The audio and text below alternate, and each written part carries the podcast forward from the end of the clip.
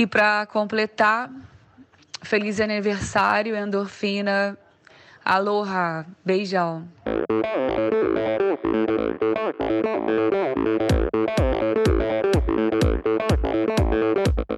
Olá pessoal, sou Michel Bogli e este é o Endorfina Podcast. Aqui você ouve minhas conversas com triatletas, ciclistas, corredores e nadadores. Pessoas interessantes que são, acima de tudo, movidas à endorfina.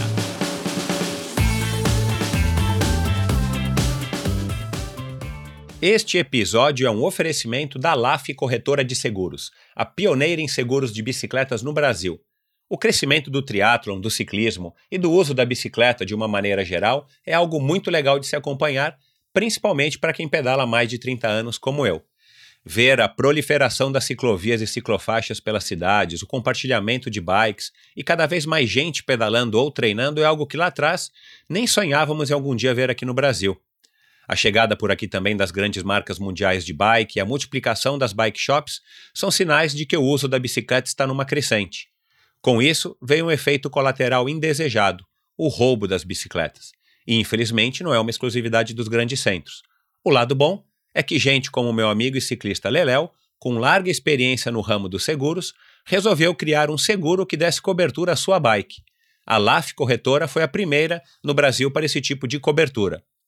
Contratando um seguro com a LAF, você tem as seguintes coberturas: roubo durante o treino, roubo ou furto qualificado dentro da sua casa, roubo ou furto qualificado durante o transporte, seguro contra danos à sua bike causados durante o transporte e reparo a danos ou substituição de peças decorrentes de acidente ou queda. Não preciso nem dizer que eu mais que recomendo, principalmente se você gosta tanto da sua bike quanto eu gosto das minhas. E os ouvintes do Endorfina têm uma condição especial na cotação do seguro da sua bicicleta com a LAF. Basta mencionar a palavra endorfina na sua solicitação de cotação que você automaticamente ganha um desconto de 5%. Solicite sua cotação hoje mesmo. Essa promoção é válida por tempo limitado. www.lafseguros.com.br. Eu vou soletrar L-A-F seguros, tudo junto.com.br. Este episódio também é o oferecimento das barras de frutas Pedal Bars. Deixa eu contar uma história rapidinha aqui para vocês. Quando o Diogo resolveu criar em 2015 as primeiras versões das suas barras de frutas prensadas, ele estava procurando suprir seu desejo de repor as calorias gastas nos treinos de bike com um produto que tivesse, além de um sabor mais natural, fosse elaborado com ingredientes igualmente naturais e funcionasse, é claro. Mal sabia ele, naquela época, que já estava se antecipando a uma tendência do mercado de barras de reposição energética, que é simplificar as receitas para algo mais palatável e gostoso, ao estilo do que se utilizava nos primórdios da alimentação em provas de endurance. Ao invés de fórmulas químicas com ingredientes de nomes complicados, Diogo buscou inspiração na natureza e simplificou a criação.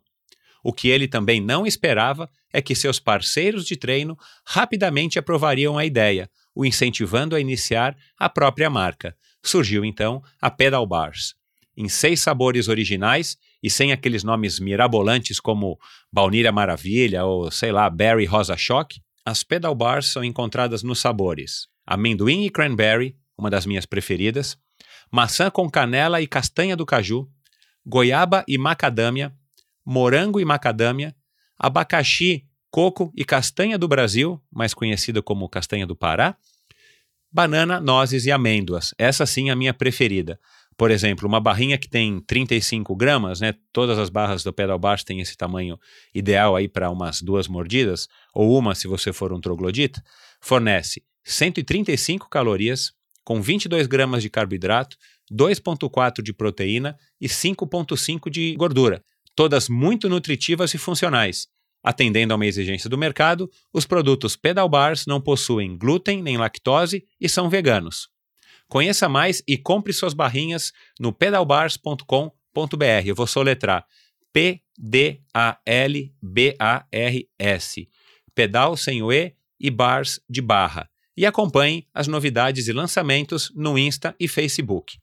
Como ouvinte do Endorfina, ganhe 10% de desconto sobre o valor total da sua compra em qualquer pedido feito através do site pedalbars.com.br. basta utilizar o cupom ENDORFINABR ao fazer o seu checkout. Além de se abastecer com um produto de altíssima qualidade, de uma marca 100% brasileira, você ainda colabora com Endorfina. Aproveite então para conhecer as pedal bars e, se você já conhece, aproveite a oportunidade de comprar na comodidade da sua casa com um preço imbatível. Promoção por tempo limitado. Este episódio também é o um oferecimento de Bovem Energia. Você sabe como funciona o mercado de energia no Brasil? Você sabe que é possível comprar energia para sua empresa e indústria? Que você pode também escolher de quem comprar esta energia, o que pode gerar uma economia substancial no custo final da sua produção? Então conheça a Bovem Energia. A Bovem é uma comercializadora de energia que também presta serviços de gestão e migração. Assim como meus convidados, para a Bovem, energia é um assunto muito sério. Uma empresa sólida e confiável, com profissionais experientes e treinados para lhe oferecer agilidade no atendimento, robustez e competência na condução dos seus negócios. Saiba mais em bovem.com.br. B-O-V-E-N.com.br. De energia, a Bovem entende.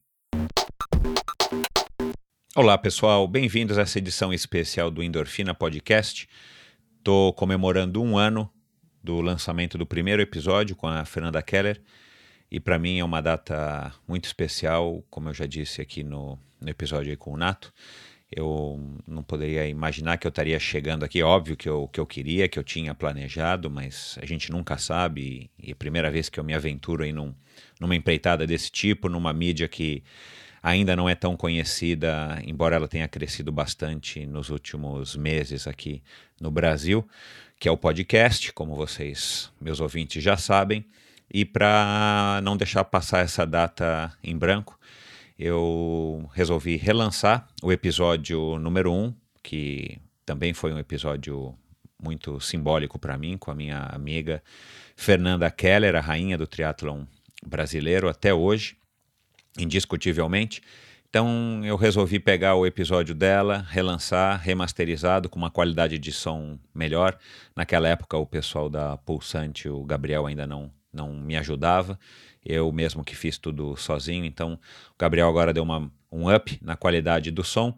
E para, óbvio, não ficar o mesmo episódio 100%, eu resolvi bater um papo rápido com a Fernanda, atualizando o, o podcast e isso vai ser uma espécie de bônus que vocês podem ouvir e conferir no episódio de hoje, onde a Fernanda vai falar sobre os 35 anos de triatlon, sobre a participação dela nesses 35 anos, a visão dela. Ela vai falar também sobre os 40 anos do Ironman, a prova que a consagrou. Ela teve vários títulos no Brasil e pelo mundo, mas o Ironman foi onde ela conseguiu o maior destaque e que projetou a carreira dela e que, de certa forma, acaba é, simbolizando o que a Fernanda Keller foi como triatleta, embora ela tenha sido muito mais do que apenas uma Ironman. E ela vai dizer para a gente também do, dos planos aí, do, dos projetos que ela tem tocado aí, principalmente nesse último ano, depois da nossa primeira conversa. Então, novamente, eu queria agradecer a todo mundo, a toda a audiência. O, o Endorfina ele só está tendo o sucesso que está tendo graças a vocês.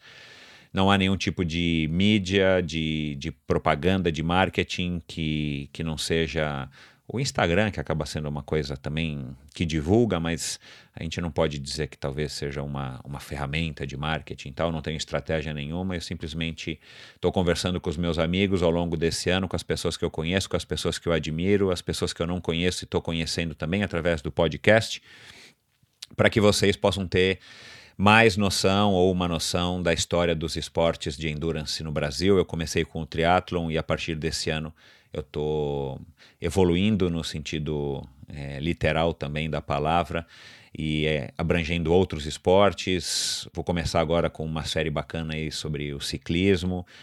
Com corredores, já estou conversando, vou conversar com pessoas da indústria, com pessoas ligadas à corrida, ligadas à natação, ligadas ao ciclismo. Vou conversar também com nadadores, nadadores de piscina, nadadores de ultra distância, nadadores de maratona. Vocês não perdem por esperar.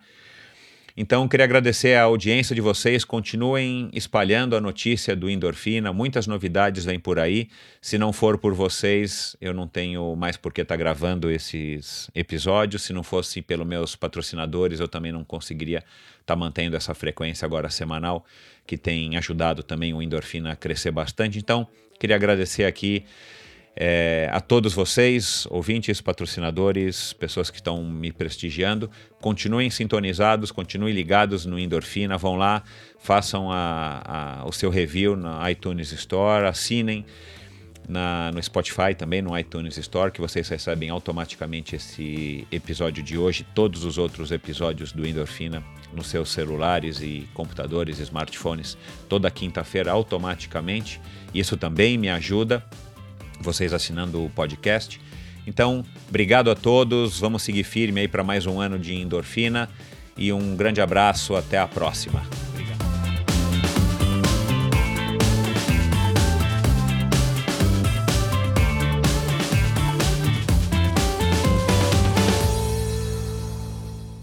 Oi, Fernanda, bem-vinda ao Endorfina. É um prazer ter você aqui.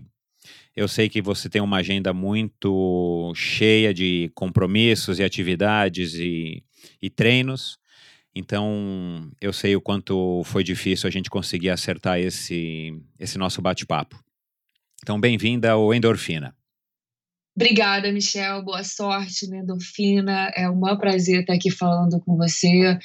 E eu tenho certeza que o Endorfina vai ser um sucesso é uma oportunidade para os atletas, os triatletas conversarem, falar um pouco da história do esporte. Então vai ser um prazer estar aqui com você e começando com o pé direito, né? Vamos lá. Legal, um prazer. Fernanda, mas antes da gente cair no assunto que é a sua paixão, a minha paixão, né, e foi onde você teve um sucesso na sua carreira, me diz uma coisa que eu, a gente estava conversando aqui agora e eu esqueci de te perguntar. E a sua paixão pelo carnaval?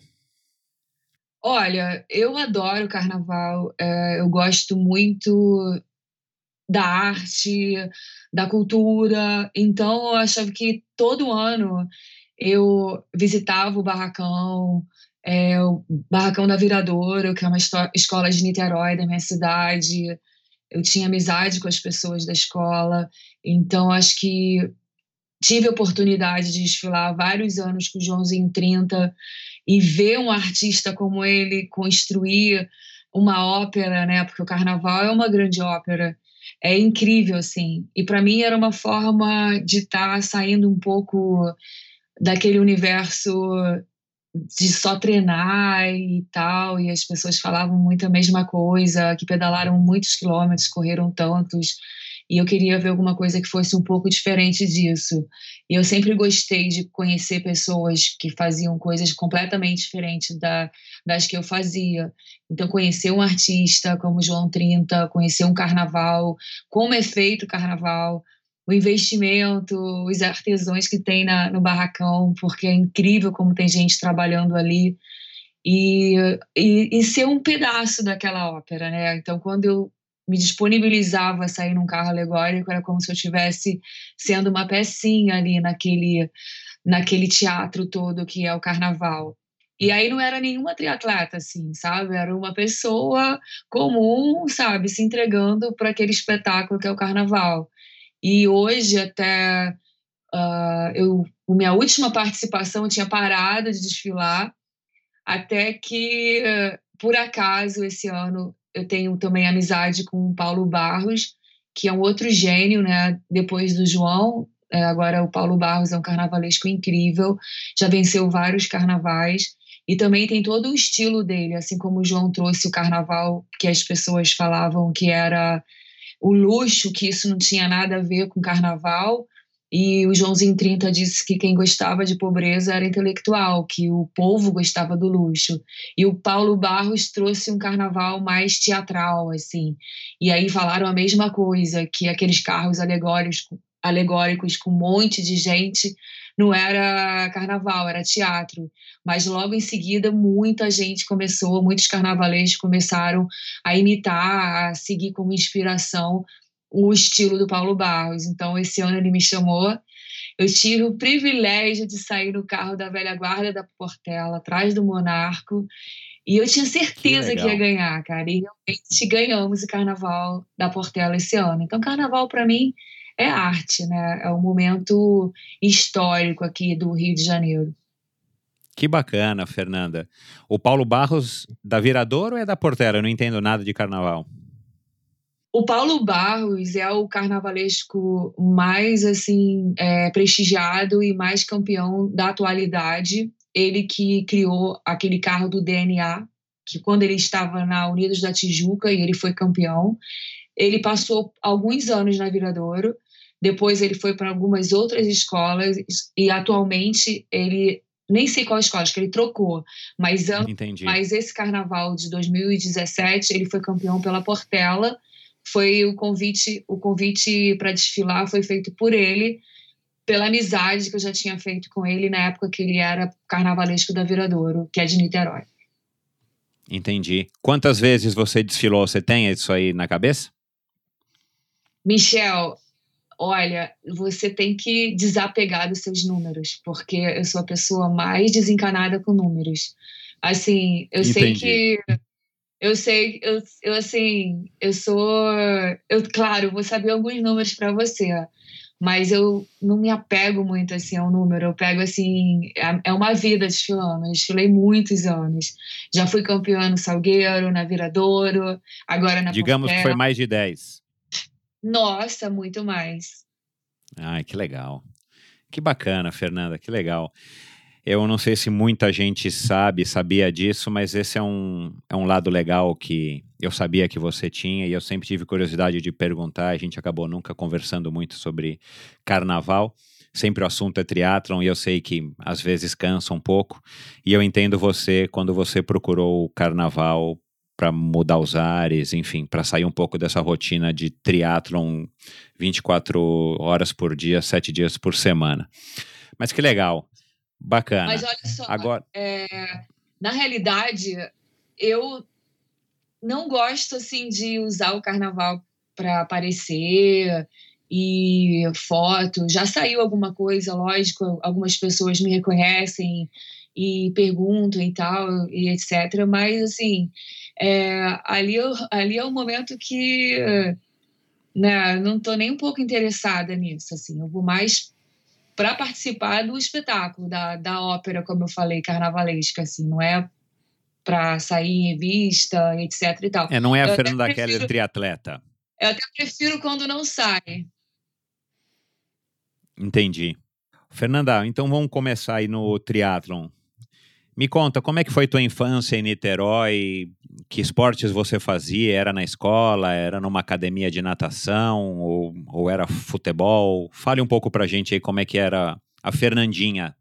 Olha, na realidade eu não eu não nunca fui uma criança que participou de uma escolinha que treinava e tal mas eu fui muito moleque de rua eu brincava de pique e organizava campeonatos é, eu era meio líder assim da turminha da rua e coordenava desde peça de teatro até polícia ladrão, enfim, era sempre fui muito ativa. Eu morava num bairro na Boa Viagem, um bairro incrível em Niterói, então podia andar de bicicleta na rua. A praia era super perto da minha casa, então a gente podia brincar na praia. Tinha um campinho assim perto da minha casa, então a gente fazia um monte de brincadeira ao ar livre. Então, essa infância, assim, muito ativa, assim, de acordar e brincar na rua, tinha o horário de brincar. Eu morro de pena das crianças hoje em dia, porque todo mundo fica trancado, trancafiado, com medo da violência. E lá não, a gente tinha horário, e eu lembro que minha mãe ia trabalhar e a moça que trabalhava na nossa casa falou: tá, hora tem que estar em casa para tomar banho para ir para escola e tal. A gente demorava, ela tinha que buscar a gente na rua. Então era bem bagunceira e uh, bem moleca mesmo de rua. E, sim, e na escola também fazia tudo. Se tivesse campeonato de handball, jogava. Se tivesse ginástica rítmica, eu participava. Aula de jazz eu fazia. Fazia todas as atividades. E amava aula de educação física, né? Então, eu já gostava de mexer, mas eu não tinha esse pensamento é, que era para competir, né? Era uma coisa meio natural minha, assim, de de competir na rua, brincar, todos os jogos estavam valendo ganhar, né? Então a gente estava sempre competindo, mas bem criança, bem brincando. E, e me diz uma coisa: tinha alguém que conseguia brincar o tempo todo com você? Você já estava despontando como uma atleta de longa distância? Ou nessa época as pessoas ainda conseguiam te dar um ralo? Cara, eu acho que eu era meio corajosa, assim. Eu acho que eu, eu era que convencia as amigas e os amigos a fazer umas aventuras. Todo mundo ficava falando que a mãe e o pai iam brigar. É, eu era meio a líder de levar a garotada para fazer alguma coisa que depois poderia levar uma bronca em casa, assim. Isso sempre foi meu. Mas como eu falei, eu não era assim esse esse uh, não sei, não tinha essa coisa de querer ser melhor do que ninguém. Eu sempre fui muito intensa. Então, assim, se entrasse num jogo, numa brincadeira, sempre fui muito. É, não fazia nada mais ou menos, era, tinha muita intensidade nas coisas que eu fazia. E sempre teve, né? Uh, não sei se isso é qualidade ou defeito, mas eu sempre muito intensa nas brincadeiras e tal. Então já, ah, vamos brincar de polícia ladrão? Então a gente entrava em prédio, pulava muro, parecia que era mesmo polícia ladrão, não parecia criança. Assim. Levava bronca de porteiro, que a gente invadia prédio, sabe? Então era era da pá virada, como a gente fala aqui. Entendi. Você disse que não sabe se isso é bom ser muito intenso, mas a olhar pelo seu currículo, eu acho que para o triatleta foi muito bom. Sim, porque né, você me perguntou né, como começou e tudo isso, é, imagina, né, você com... Eu entrei na faculdade com 16 anos, eu estava adiantada, porque na realidade eu queria, desde pequena, eu tinha assim, uma idolatria, tenho pela minha mãe, pelo meu pai, e a minha mãe era professora, e ela dava aula numa escola pública e eu estudava numa escola particular. E eu morria de ciúmes, assim, da, da minha mãe. Então, ela dava aulas de alfabetização. Então, eu já no jardim de infância, assim, que não estava alfabetizando, eu queria que ela sentisse orgulho de mim. Então, eu aprendi a ler na marra para mostrar para ela que eh, eu podia fazer os deveres que ela levava para as crianças da sala dela. E ficava desenhando do lado dela. Então, acabou que na minha escola me adiantaram um ano, porque eu não queria ficar na sala do jardim eu queria já ir para a sala da alfabetização, onde as crianças já estavam lendo e escrevendo. E aí eu entrei na faculdade mais cedo e muito cedo, não tinha maturidade nenhuma para escolher um, uma profissão, né, 16 anos, e fui fazer educação física na UFRJ. E aí, na sequência, ouvi falar, depois de dois anos na faculdade, que ia ter uma prova que era o triatlon. Aí ninguém sabia o que, que era era uma prova no Rio e uma turma da faculdade ia fazer. Sabia que ia nadar em Guaratiba, que ia pedalar até a Barra e ia correr até Copacabana. E esse era o Golden Cup. Era, era antes, era acho que o Golden Cup foi o primeiro, né? Aí eu falei, cara, no mínimo eu vou me divertir, porque eu não sei o que que é. Eu vou ficar andando de bicicleta e é tudo perto da praia, então o mar para mim sempre foi uma referência. Então, se era brincar perto da praia, morava perto da praia, meus avós perto da praia, então era tudo para mim era é, queria me deixar triste era não deixar eu ir à praia. Então era um pior castigo que existia era me afastar do mar. Então eu mas você já nadava no mar, você não, já pedalava indo para a faculdade ou indo para a escola, férias na rua? eu andava de bicicleta, mas como toda criança, assim. A minha avó me levava para a praia, minha avó nadava, aí ela falava... É, tinha os meus primos, né? Ela levava a gente para a praia, aí ela falava: Não quero que ninguém entre no mar, fica aqui que eu já volto. Ela ia nadar, ela, quando ela olhava para trás, eu estava atrás dela, assim. Ela me botava de castigo lá na areia e tal. Mas é, não era treino de natação, assim. Eu gostava de. Nunca tinha. Eu não tinha medo, assim, de. E eu era muito exibicionista até hoje, né? Assim, tipo, eu gosto de. Eu gostava dessa coisa de me apresentar. Hoje eu faço palestras e se tiver que falar, eu falo. E desde criança eu nunca fui muito tímida, sou muito reservada, fechada, mas se tiver que subir em cima de um, sei lá, de um palco, de um lugar e começar a falar, eu tenho, tenho cara de pau. E aí a mesma coisa, eu queria chamar a atenção da minha avó, aí ela ia eu nadar atrás dela. Enfim, aí na faculdade é, foi quando eu descobri aquela coisa de treino, o que quer ser um atleta, porque eu estudei, né, tinha as modalidades, a gente começou a aprender anatomia e todas as matérias referentes à educação física. Eu fazia muito balé também, antes de começar a faculdade, fazia dança, me apresentava todo ano, é, fazia jazz e tal na, em Niterói, então eu já gostava também de dançar. Mas aí, quando eu comecei a, a fazer esse primeiro triatlon, o professor de dança né, da, do jazz, do balé, começou a falar que eu estava estranha. começou a brigar comigo. falar que eu estava. É para eu relaxar o braço, relaxar o ombro. Eu estava com o ombro e o braço, braço relaxado, mas na realidade eu acho que eu estava meio ficando um pouco mais definida, porque eu estava nadando, então era um pouco diferente do corpo da bailarina. Então, mas vamos lá, em, isso foi em 1983. Pois é, é foi no, antes de entrar. O teu primeiro triatlo? Foi, acho que foi. E tá, então, mas me fala um pouquinho sobre o primeiro triatlo porque agora eu fiquei curioso, né? Se foi o Golden Cup, provavelmente foi.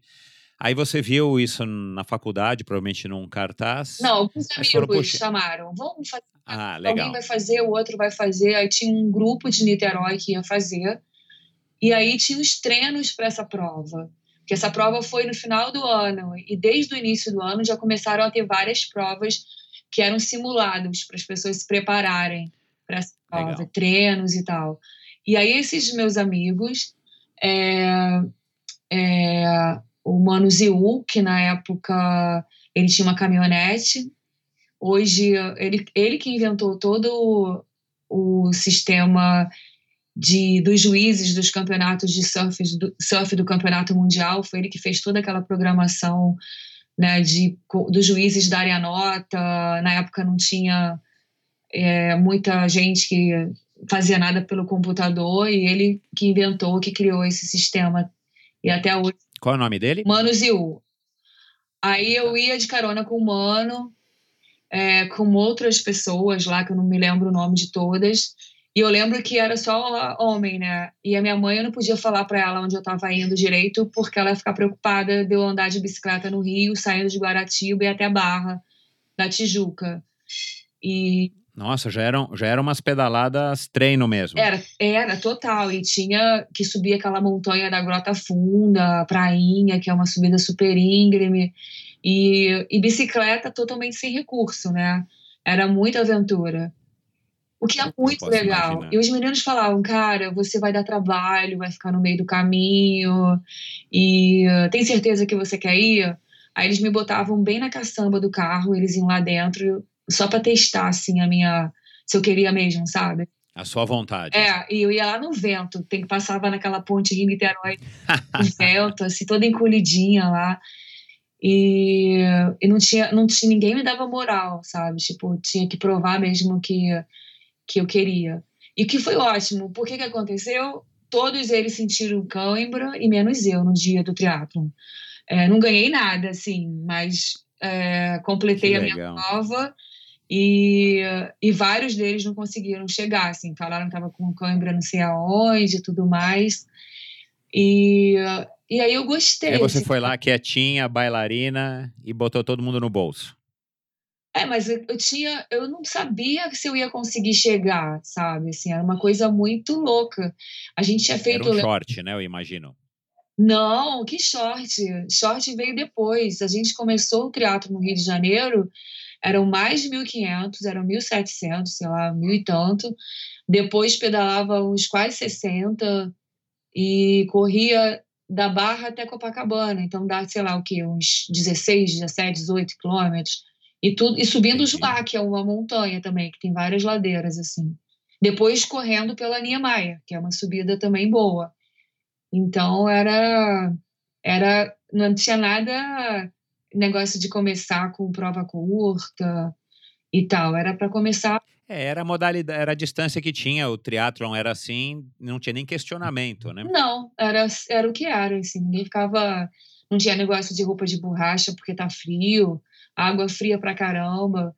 É, enfim. Provavelmente sem capacete. Né, Exatamente. Né? Firma pé, ou tênis, capacete. né? Ou sapatilha. Tinha capacete, tinha. Acho ah, que, tinha. Não, todo triatleta, acho que o esporte já nasceu com uma galera que adora equipamento, entendeu? Então já tinha capacete, era aquele. Primeiros capacetes eram aquele de ciclismo, aquele de tirinha, sabe? De tira, sim. De tira. Aí depois começaram os outros capacetes, cada um mais estranho que o outro. Tinha algumas pessoas que vinham do ciclismo que usavam aquele bonezinho e tal. E a, a, não tinha, lógico, sapatilha com clipe, era aquela fivela que aperta, que a gente caía é de. Firma pé. Firma pé, porque esquecia de soltar a fivela. Na hora, era, de, era clássico isso. pé não saía de jeito nenhum. É, mas eu também nunca caí muito, assim, eu quase não caí no, no esporte, assim, poucas vezes. E esse triatlon, é, meu objetivo era só completar. Escutei na faculdade e falei, nossa, muito legal essa aventura. Aí consegui completar. Daí eu voltei para a faculdade e logo na sequência eu fazia aula de fisiologia na época. E eu conheci o meu primeiro treinador, que é o cara mais assim é, importante no início da minha carreira, que foi o Paulo Figueiredo. Por quê? Porque ele me ensinou a treinar independente da gente não saber nada do triatlon, porque o esporte nem existia, era pioneirismo total, mas a fisiologia não, a fisiologia ele sabia, porque ele é um cientista da fisiologia. Até hoje, um dos caras que mais sabe. Então eu comecei com essa orientação na sequência, sabe? Já peguei é, já o Paulo me ajudando a, a treinar. Ele aplicava os conhecimentos dele sobre o corpo humano e, traduzia isso em exercícios, independente da modalidade que você estava fazendo, óbvio. Provavelmente ele se baseou né, nas, nas três modalidades, de uma maneira individual, como era no, no triatlon no começo. Exatamente. Ele tinha muito mais experiência no atletismo, o Paulo. Mas as, não tinha também muito, não tem muito assim o que mistério, né? Então tinha que aprender a treinar. Então algumas coisas muito importantes, básicas e que até hoje são fundamentais para minha formação, eu aprendi com ele e uh, também fui cobaia, que era ótimo. Ele, a gente ficava assim oito até dez horas treinando no laboratório do fundão com ele numa esteira. A gente fazia tiros de um minuto muito rápido. É, ele tinha um simulador de watts naquela época, uma bicicleta para fazer treino é, teste com os remadores, que o Dr. Maurício fazia. Então a gente treinava nesse, nessa bicicleta.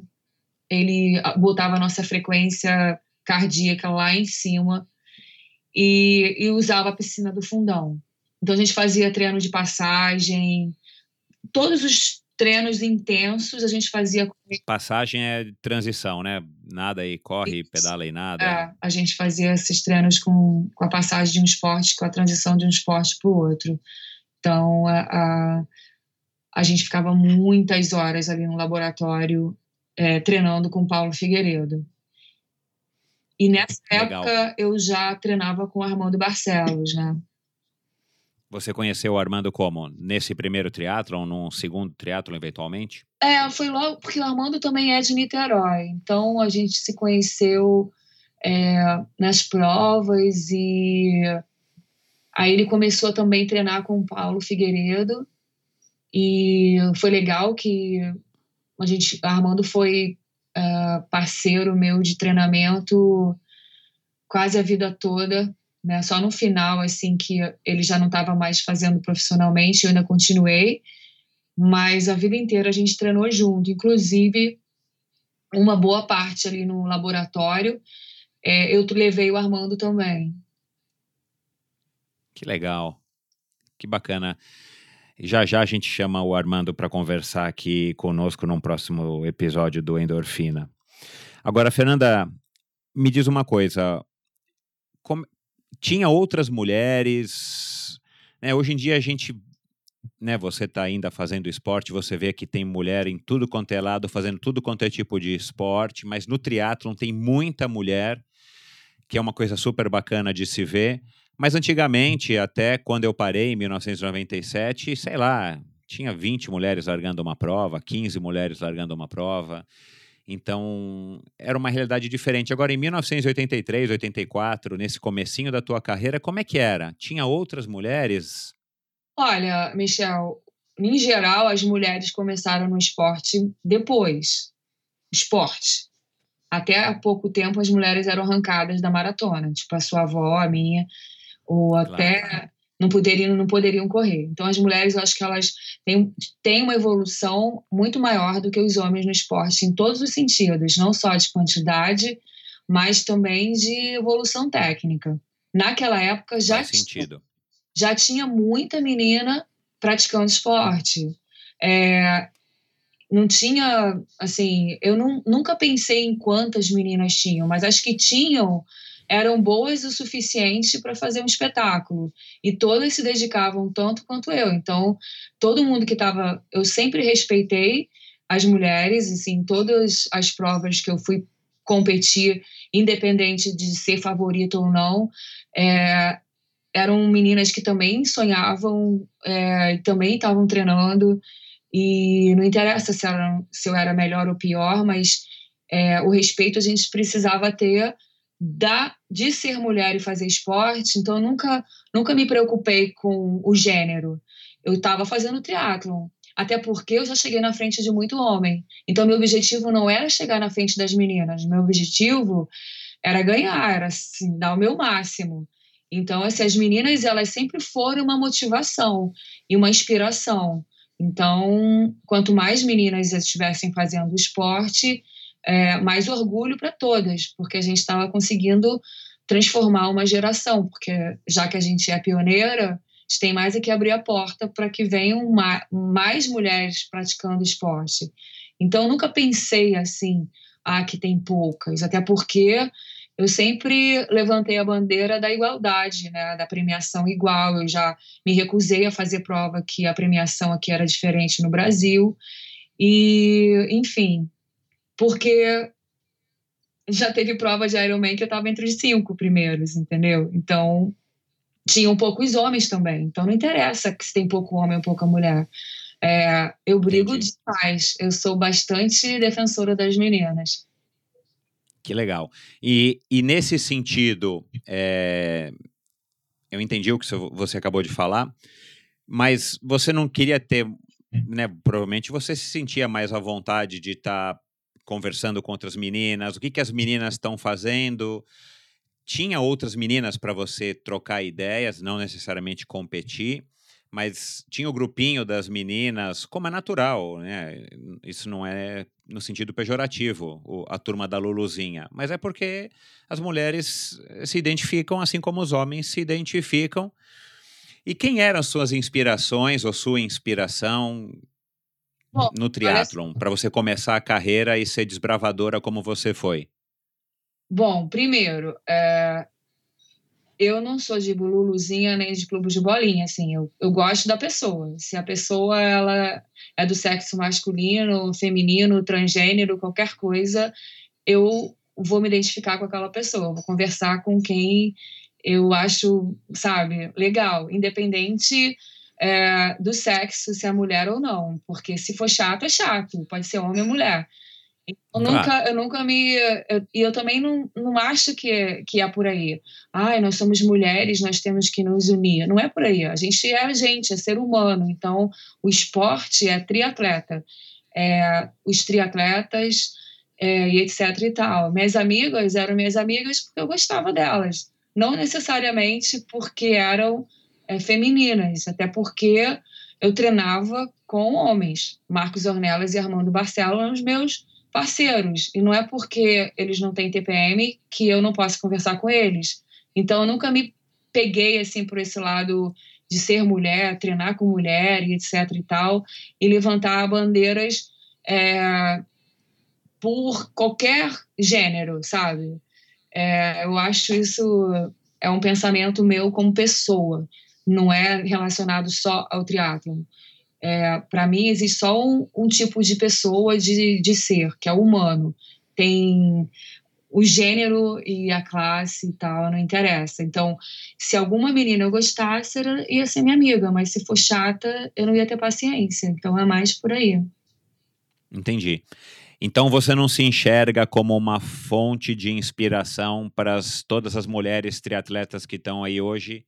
Você se sente uma fonte de inspiração para todos os, no genérico, triatletas, homens ou mulheres. Olha. Você não acha que você abriu portas? Eu, você não eu, acha que você conquistou um espaço você... das mulheres no triatlon brasileiro? Bom, você não tem na, eu não tenho que me achar fonte de inspiração. Eu faço o que eu faço porque eu sou apaixonada, eu amo o que eu faço. As pessoas que elas. É, é muita arrogância da minha parte eu me, me, me, classificar como fonte de inspiração. Isso as pessoas podem dizer para mim, não eu que vou dizer para elas. Se eu e sou as pessoas ou não. dizem? Mas, se você olhar no meu Instagram, acho que se você vai ver, entendeu? Mas assim, que eu acho legal e não tem nada a ver que é homem ou que é mulher são pessoas, são mulheres, são homens, são crianças, são pessoas, não interessa, assim, são, são pessoas.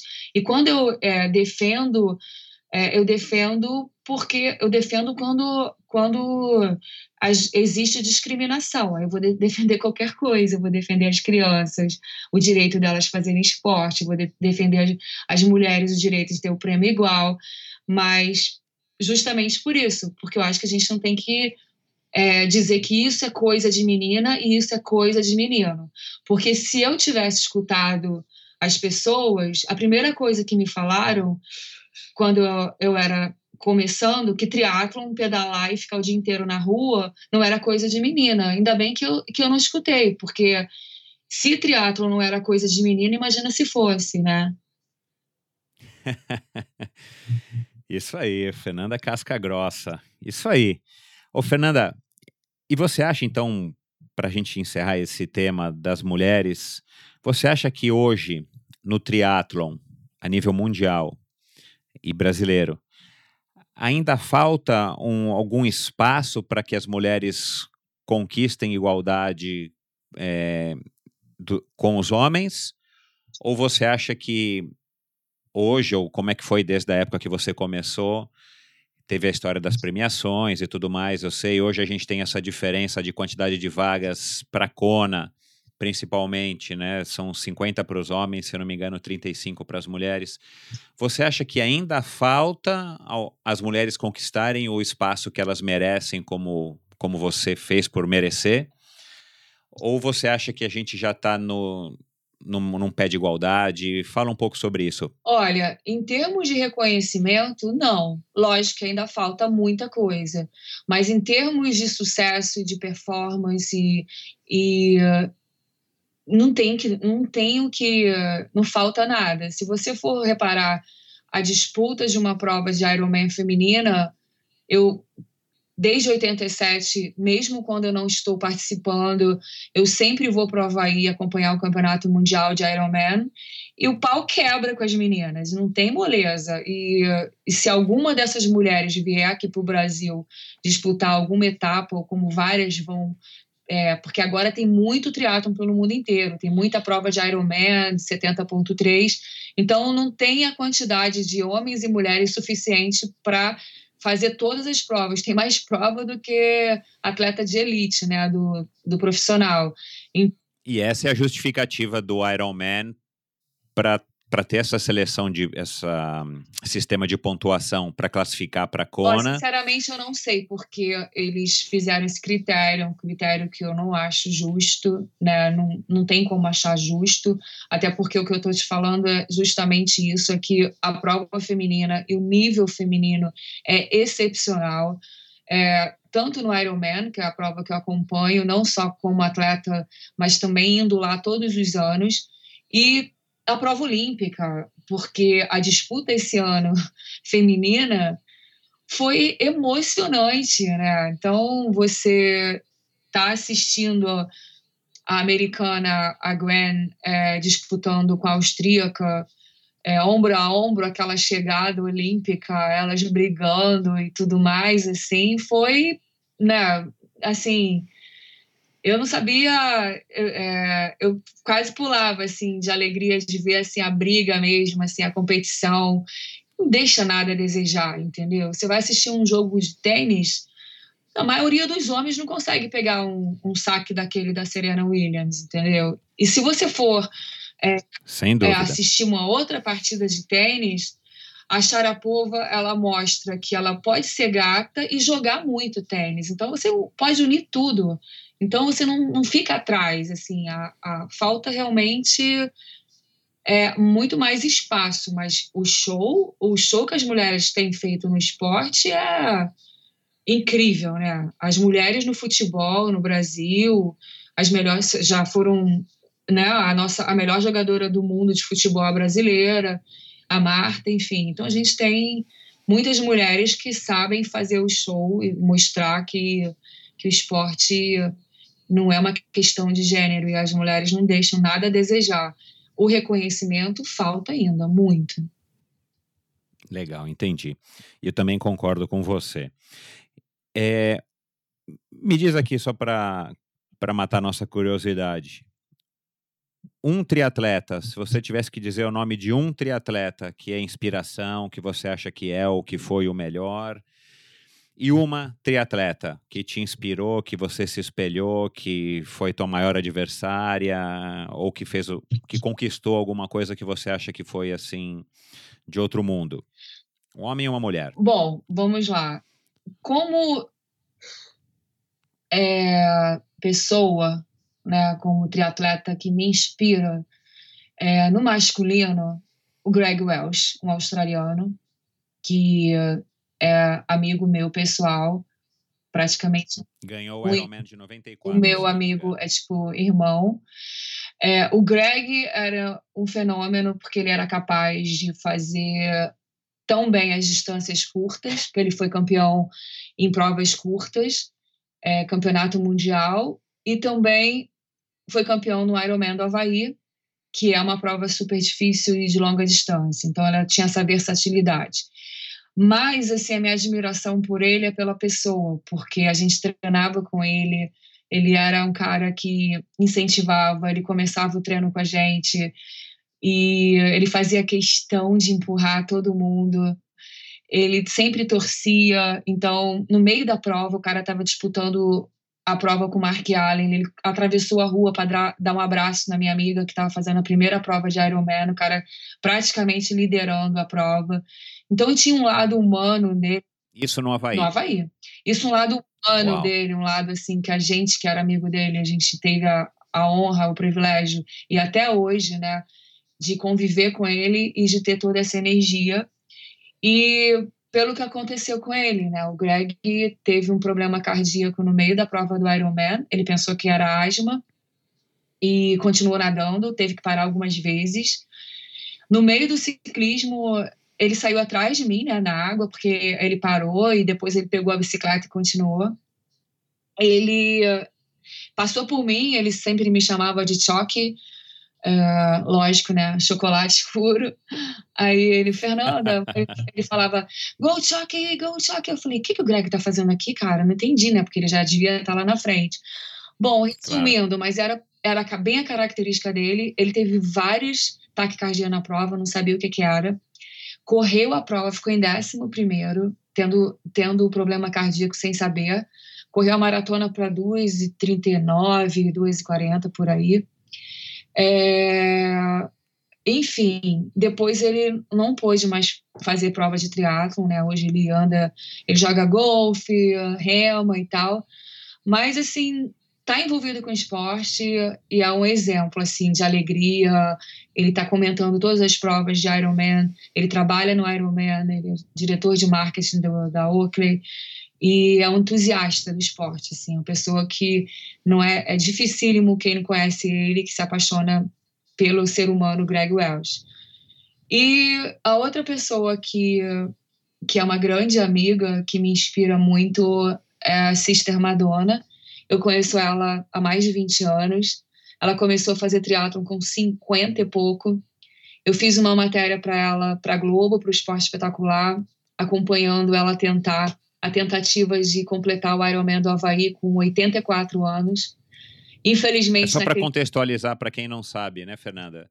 A Sister Madonna é uma, é uma freira. É, eu ia chegar lá. É. Ela ah, é uma ah, freira. Legal, desculpa. É, ela tinha 86, 84 anos naquele ano. Ela é amadora.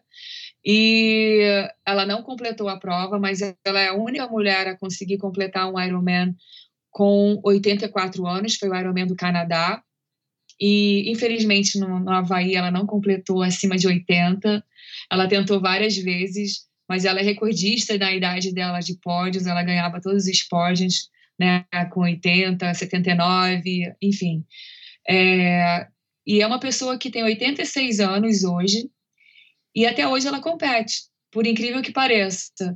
Todos os finais de semana você vai procurar a Sister Madonna, ela está fazendo alguma prova de triatlon. Maratona, prova de triatlon, ela é super ativa. E o mais é um bacana é que me um exemplo, nesse ano que ela não completou a prova em Kona, eu estava na chegada, né, na transição, ela tinha sido retirada, ela pedalou até o 120, entrou na van, que não ia mais dar tempo, porque nenhum acima de 70 anos naquele ano é, conseguiu completar porque o vento estava muito forte. E é o que dificulta né, para os atletas idosos, porque eles precisam de ter muita força para conseguir pedalar contra o vento. E nesse, nesse ano a maioria não conseguiu completar. Então eu estava aguardando ela, né, eu falando, meu Deus, o que eu vou falar para ela? E ela chegou assim, aí ela falou: Você está chateada comigo, Fernanda? Eu falei, sister, jamais eu vou estar chateada. A senhora é, é, tipo assim, eu sou muito sua fã. Coitada. Aí ela, ela falou: ah, então tá, ótimo. É, Fernanda, você acha que eu consigo me inscrever no Ironman da Flórida agora em novembro? Aí eu falei, cara, é você, Cícera. Que força é... de vontade, hein? Não, assim, ela já tinha largado aquele problema e já estava se inspirando é, para fazer outra prova, tipo, menos de um mês. Se fosse outro triatleta, já ia falar: ai meu Deus, estou chateada, não sei o que, ficar chorando e encher o saco. Mas a pergunta dela foi se eu achava que ela, se ela conseguia vaga para fazer a prova. Então, assim, é muito animada. Então, ela me inspira. Agora. Claro, como... um exemplo para todo mundo, né? Todo mundo, né? Ela é a deusa. Mas como performance, né? São dois também amigos, é, eu cheguei já a ficar na casa dele, eu era muito amiga, sou, né, muito amiga da Julie Moyes, que é a esposa dele, no masculino, Mark Allen. Que o Mark é incrível, ele é ele teve os melhores resultados que um triatleta pode ter também em todas as distâncias. Ele foi campeão Ainda mundial. é o detentor do recorde da maratona, né? Com 2 horas é, e 40 esse, minutos é... e 4 segundos em 89. É, isso aí é com você, número é com você. Então, e teve a prova que ele disputou com o David Scott, que foi a prova mais Exatamente bacana essa, em 89. 89, eu fiquei, foi a primeira vez que eu fiquei entre as melhores do mundo, eu fiquei em quarto lugar esse ano. Foi minha terceira participação no Havaí e, e meu terceiro Iron, né? Não, terceiro Iron não, terceiro no Havaí. Já tinha feito Acabei que o primeiro foi em 87. E, enfim, por esse fenômeno de atleta e pessoa que ele é também. Adoro ele. E a outra, que também é uma amiga, que é a Paula Newby Fraser, que ganhou oito vezes o campeonato mundial de Ironman no Havaí. E teve, tinha ano que ela ganhava no Japão e ganhava na Alemanha com a diferença de uma semana. Ela foi um fenômeno, né? Ela ficou entre os dez primeiros, foi décimo primeiro colocado no Havaí entre os homens, é, no geral da prova. E, enfim, ela realmente foi uma das melhores triatletas e por bastante tempo. Que legal. É, Paula Nibby Fraser, com certeza, acho que ela já foi indicada para o Hall da Fama do Ironman e, e, entre outras honrarias aí. Ela é um ela realmente é uma das estrelas aí, máximas do esporte, tanto faz homem ou mulher. Ô, Fernanda, olhando um pouquinho o teu, o teu currículo, né, que as pessoas também podem conferir no teu site, daqui a pouco você vai dizer aí pra gente. É, deu para ver, né, que você começou competindo no Rio de Janeiro, depois foi para São Paulo, teve triatlon no Guarujá em 85. Depois começou a vir Brasília, Florianópolis. Então é legal porque a gente consegue ter uma noção de como que o triatlon foi se espalhando pelo Brasil. Uhum. É, numa época que não tinha internet, que não tinha celular, computador à, à disposição de todo mundo, do grande público. Então a gente consegue só ter uma ideia de como é que foi essa evolução do triatlon. E aqui no Endorfina eu vou querer tentar resgatar aí bastante dessas histórias com todas as pessoas que ajudaram a construir o triatlon aqui no Brasil. Mas depois a gente percebe que em 86 você fez uma, uma participação em Nice, naquilo que a gente chamava na época de Ironman de Nice, né? Aquela prova, acho que 3, 120, 30. Uhum. E você já foi um 14 lugar. Como é, que, como é que foi essa evolução? Como é que vocês, como é que você de provas no Brasil que você foi conquistando resultados expressivos? né? Dá para ver pelo teu currículo que você já estava nas cabeças, vários segundos lugares, vários pódios. De repente aparece a Fernanda Inice. Como é que surgiu essa oportunidade? Como é que você soube do triatlon de Inice? Bom, em 86 eu ganhei uma prova que era o triatlon internacional do Rio de Janeiro. E na época, né, a, a mídia era toda é, direcionada para os gringos que iam ganhar provas, os estrangeiros, os alemães e tal. E apesar de eu já estar ganhando várias provas aqui no Brasil, no Rio, então, inclusive, mas assim, não era uma das favoritas, o que eu adorei, né? Ótimo. E aí eu venci a prova, né? É, que é maravilhoso você vencer em casa, porque tem toda a torcida a favor na rua, gritando e tal. E aí, na época, é, o meu patrocinador, em 86, ele tinha me prometido se eu ganhasse a prova, ele achava que eu não ia ganhar, ele uh, me daria uma viagem para poder competir no Havaí.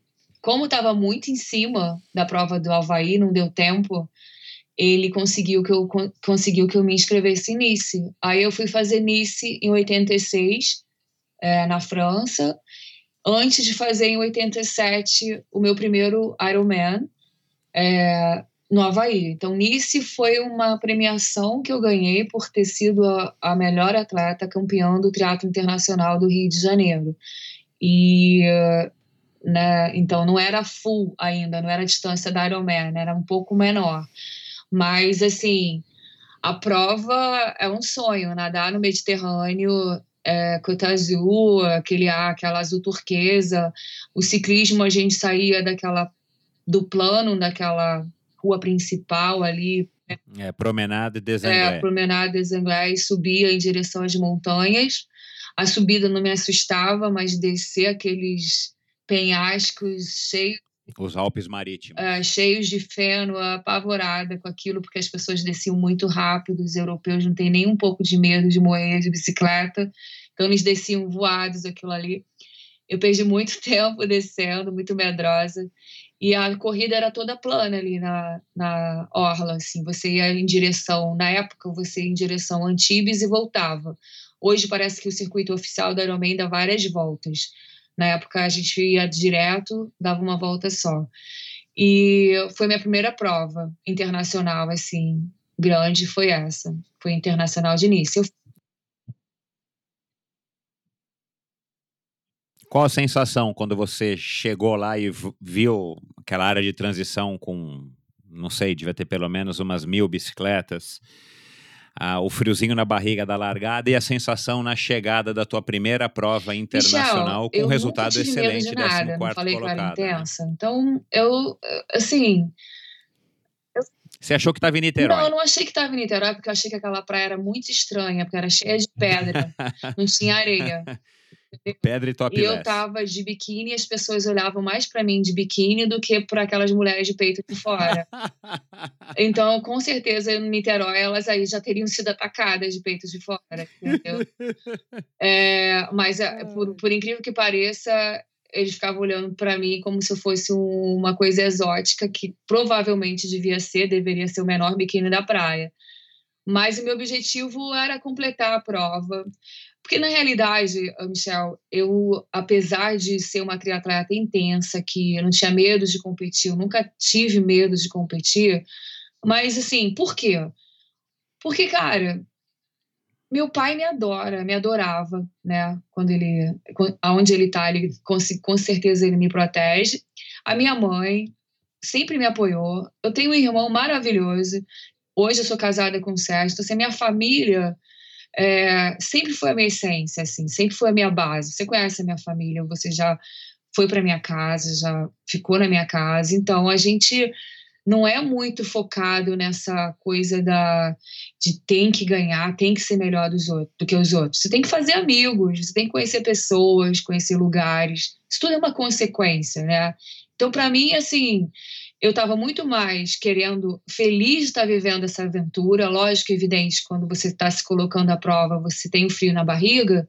Sim, você tem aquela ansiedade, sim, porque você quer dar o teu melhor mas não com medo ou com assim achando que eu tinha que ficar em tal colocação ou enfim era eu, eu, eu sabia que eu ia dar trabalho porque eu não tinha medo de nada sabe como até hoje eu não tenho o negócio era eu me jogava assim eu acho que por isso eu não olhava assim nossa eu falava caramba que lugar maravilhoso que lugar lindo que bom estar tá aqui tanto é que quando acabou a prova eu nunca tinha viajado para fora do Brasil. Eu peguei um carro Nice, peguei a costa, passei por Mônaco, fui até um pedaço da Itália, subi em direção a Torino, sei lá, e peguei aquele túnel Mont Blanc, fui parar na Chamonix, depois fui parar em Geneve sozinha. Não sei, nem pergunta como eu consegui chegar, porque não tinha negócio de computador, nada disso no carro. Eu fui com um mapa de papel, e com um monte de dinheiro no saquinho plástico, porque era não tinha euro, então eram vários é, várias, moedas. várias moedas, cada hora passava num pedágio, ficava um monte de gente atrás buzinando até eu achar o dinheiro para pagar. E fui sozinha, porque ninguém queria ir, né? O pessoal queria ir para a loja de bicicleta comprar peça. Eu falei, ah, não dá, né? Eu peguei o carro e saí batida. e fui... Quem foi com você? Tinha outros triatletas aí do Rio, de Niterói? Eu acho que na época, acho que foi o Marco Ripper, que foi patrocinado também, acho que mais uma, um outro atleta tal, por causa desse patrocínio que, que deu essa viagem como prêmio. Entendi. Aí em 87, você estreou em Kona e já com uma 15 colocação, uma honrosa colocação, terceira na categoria. Pois é, então essa prova foi meu primeiro Iron.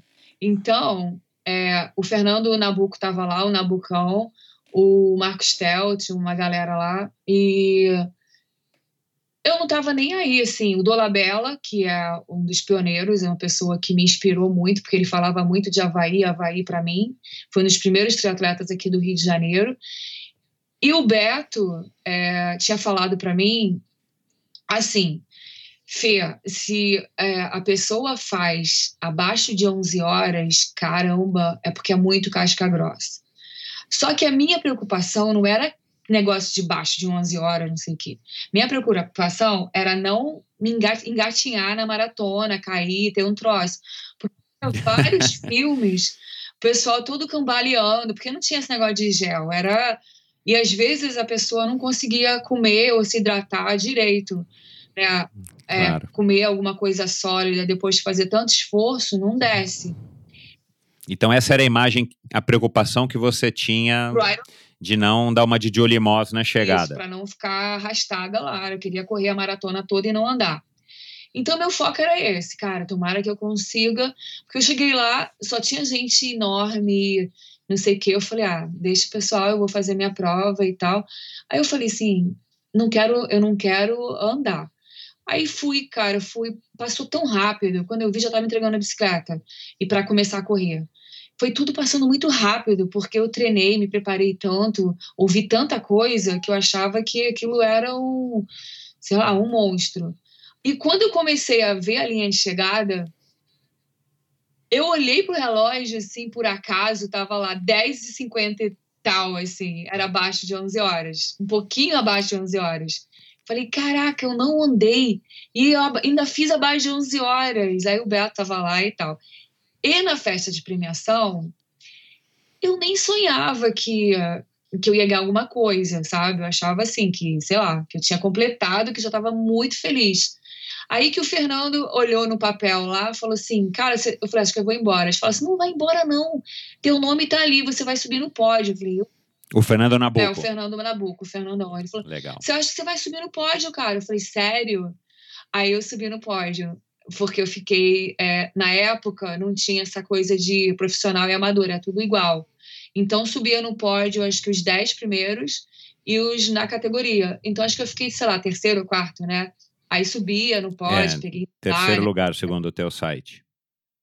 Aí eu adorei aquela história de subir no pódio no Havaí. E daí eu nunca mais larguei aquele pódio. Eu comprar todo, todo ano, eu acho que eu não sei se eu me preparava mais com o vestido que eu usar ou com treino, porque eu não podia deixar de usar aquele vestido naquele pódio, né? Porque aquele pódio era o luxo. Então, é, era assim, o meu momento fashion, assim, sabe? O tapete vermelho.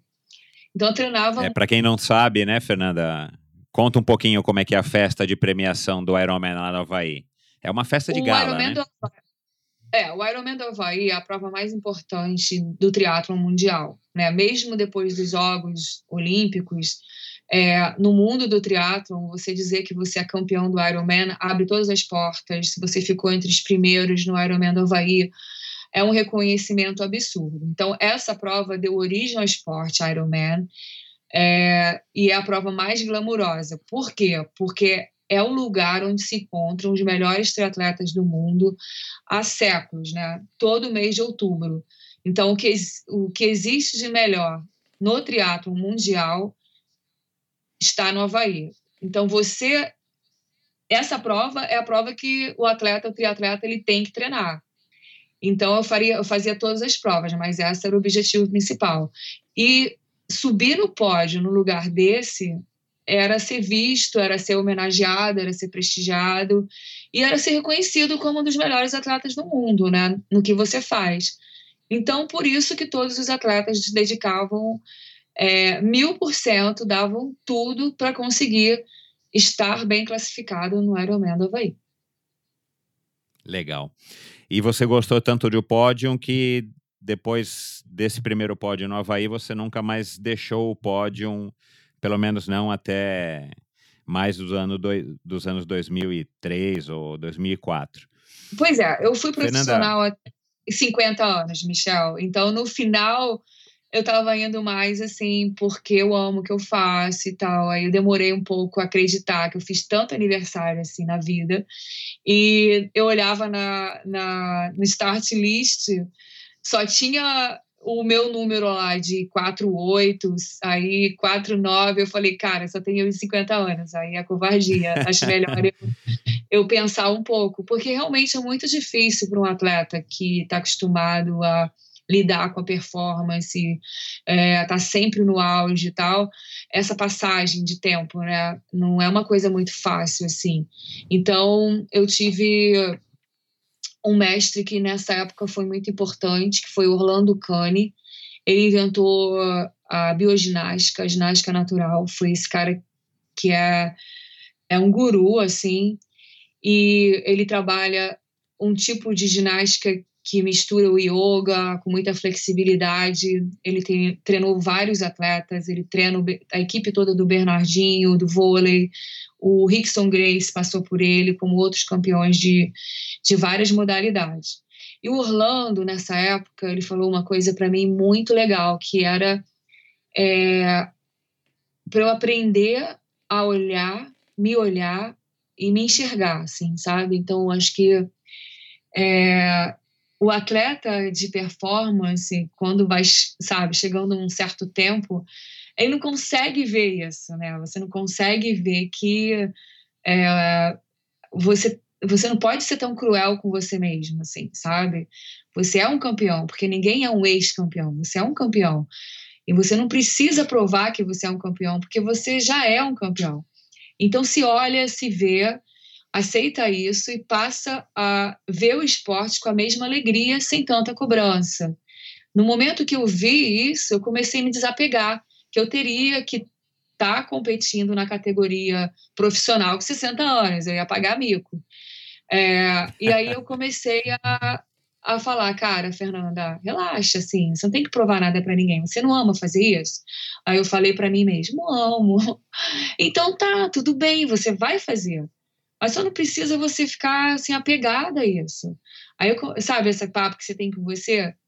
Você vai lá, você vai continuar sendo a mesma pessoa, a mesma campeã que você sempre foi e vai ser.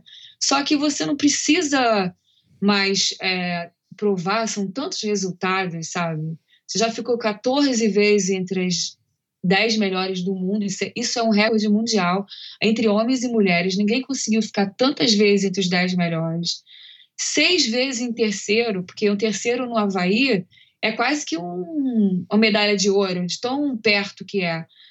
E, Sem dúvida. Então, assim, cara, aí eu comecei a, a usufruir, a, ah, eu achava que era normal ficar seis vezes entre os três melhores do mundo. Aí eu falei assim, Fernando, isso não é normal. Isso é maravilhoso, isso é muito bom. É hora de você comemorar. É porque você entra num estado, num nível de cobrança com você mesma, que você perde essa noção. E você tá andando né, só com os top 10 do mundo, com todo mundo voando baixo, e você tá ali naquele meio, você passa a achar que aquilo é normal, ainda mais para alguém que está competindo desde 1984 e 3, como você, né, Fernanda? Verdade, verdade. E o bacana é que hoje, assim, cara, eu fecho os olhos, Michel, e eu vivo tudo de novo, porque foi muito intenso. É, eu dediquei minha vida toda a isso, toda. Para mim, assim, a primeira coisa era abrir os olhos e treinar. Não interessava se estava chovendo, se estava chuva, se estava com a barriga doendo, com o olho doendo. Não, era acordar e treinar.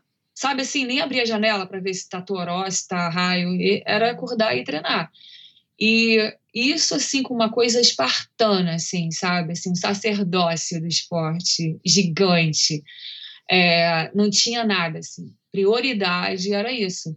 Não tinha, né? A minha família, a minha família me apoiou muito, mas deixou, eu deixei de ficar muito tempo com eles.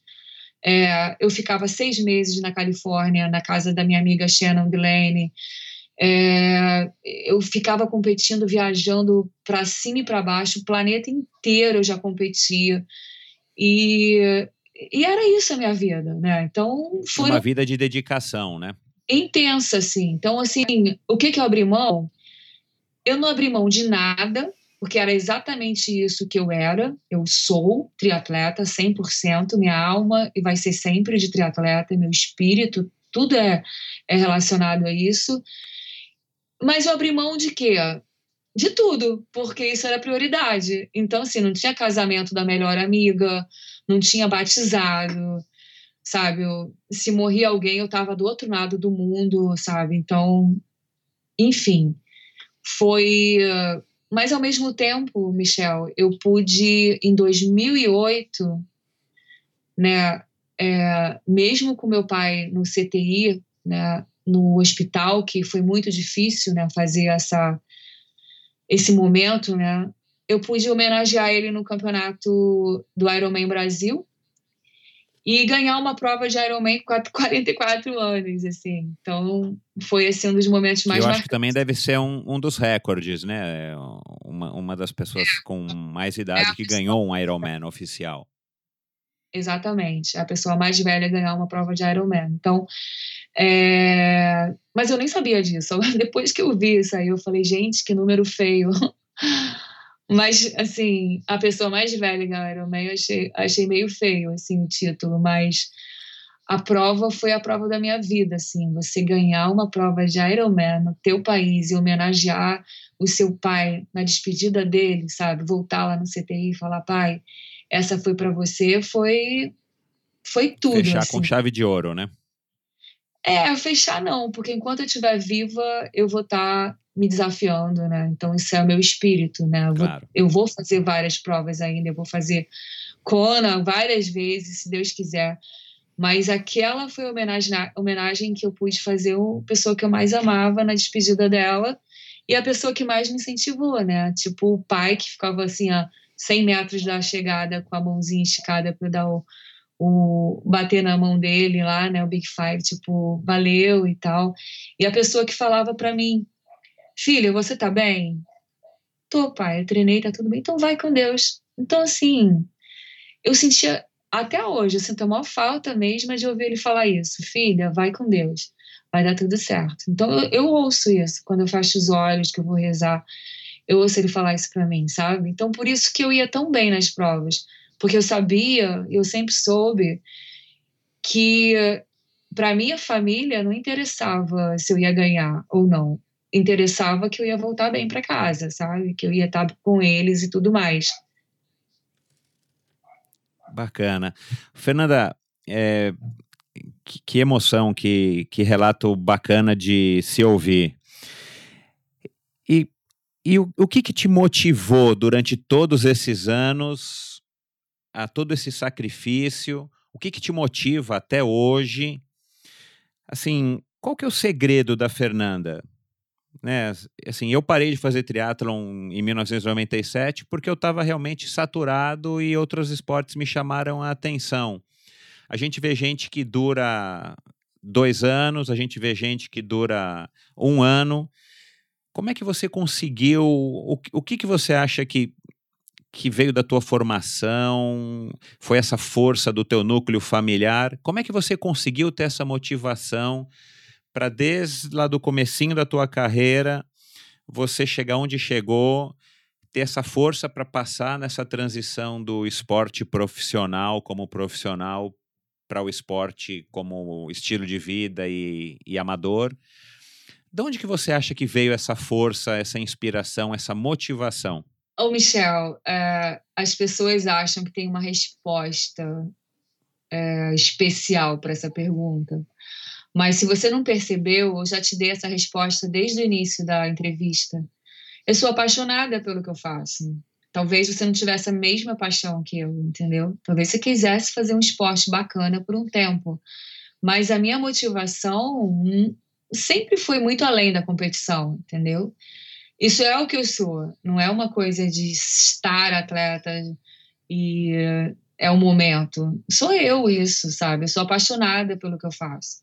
Então, quando você Deus te dá um dom especial para você fazer o que você mais ama, é maravilhoso. Então não tem segredo, é você procurar alguma coisa na vida que você não percebe que você está fazendo um negócio, sabe? Assim, ah, eu tenho que treinar, ai meu Deus, eu tô nervosa, eu tenho que.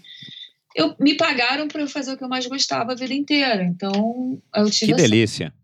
É. Foi a paixão. É, na verdade, o, triatlon e a Fernanda Keller são praticamente uma coisa só. Com certeza. acho que sim. Acho que uh, até um pouco da história do triatlon no Brasil, acho que eu participei de tantas as provas e os eventos, desde o seu embrião, então acho que a gente se confunde um pouco, né? É, isso aí, que legal. É, e você foi muito humilde agora de achar que você foi parte da história. Certeza, você é a história do triatlon. Não é à toa que você foi a primeira, a primeira pessoa que me veio à cabeça quando eu quis começar esse projeto do Endorfina. Fernanda, a gente já está aí estourando o tempo. Vamos agora para encerrar. Só para que a gente bate também outra curiosidade. Qual foi a maior decepção na sua carreira? Decepção nenhuma. Não, mas não teve. Não, tem, não, não, não necessariamente com resultado. É, enfim, necessariamente um resultado que você achou que ia ganhar e não ganhou, alguma coisa assim, mas você teve alguma decepção, seja com o ser humano, seja com, com a vida? Qual foi assim, um momento baixo na sua carreira, então? Ah, eu não me lembro de nenhum, Michel. Eu acho que não, não lembro assim de nada assim deprê. Pelo contrário. Né? Entendi. Acho né, nunca nunca deprê nada. Não teve nenhum momento deprê. E uma surpresa, uma revelação ou uma, uma coisa que te deixou muito feliz Ah, sim, lógico, evidente. É, foi, foi aquela coisa de você né, de ir para o Havaí e começar a ficar entre os primeiros. Assim, isso foi. É, assim, o teu primeiro, terceiro lugar? Não, o primeiro quarto, em 89. Foi a minha segunda participação. 87, né? a terceira participação minha no Havaí, eu já fiquei entre as quatro melhores do mundo. Então. Não, eu sei, mas o terceiro lugar de 94, ele foi mais legal do que o. Foi mais emocionante do que o quarto não, de 89? Era surpresa para mim. Entendi. Você falou surpresa, então foi mais assim, aquela ah. coisa de caramba, realmente, quarto é muito legal, entendeu? Então, assim, Sem foi um momento bem bacana, é, esse momento. Mas, assim, as surpresas, as coisas boas que, que ficam, assim, são os amigos, né, cara? As pessoas que você conviveu, é, você poder ir para a Califórnia, ter várias casas para ficar, você viajar o mundo, ter um monte de gente que você conhece, que você gosta, ter essa. Na minha geração, né, do triatlo, como a gente viajava e era tudo novo, a gente se apoiava um no outro, né? Então, é, era uma comunidade muito mais fechada. Amiga, né? É muito mais assim relacionada, não sei. Então assim, é, isso para mim é tesouro, né? Você, a Tamara e eu me jogar sempre na casa de vocês, assim, naquela época que a gente estava começando. É, sabe esses amigos que, é, que eu te falei quando você me convidou?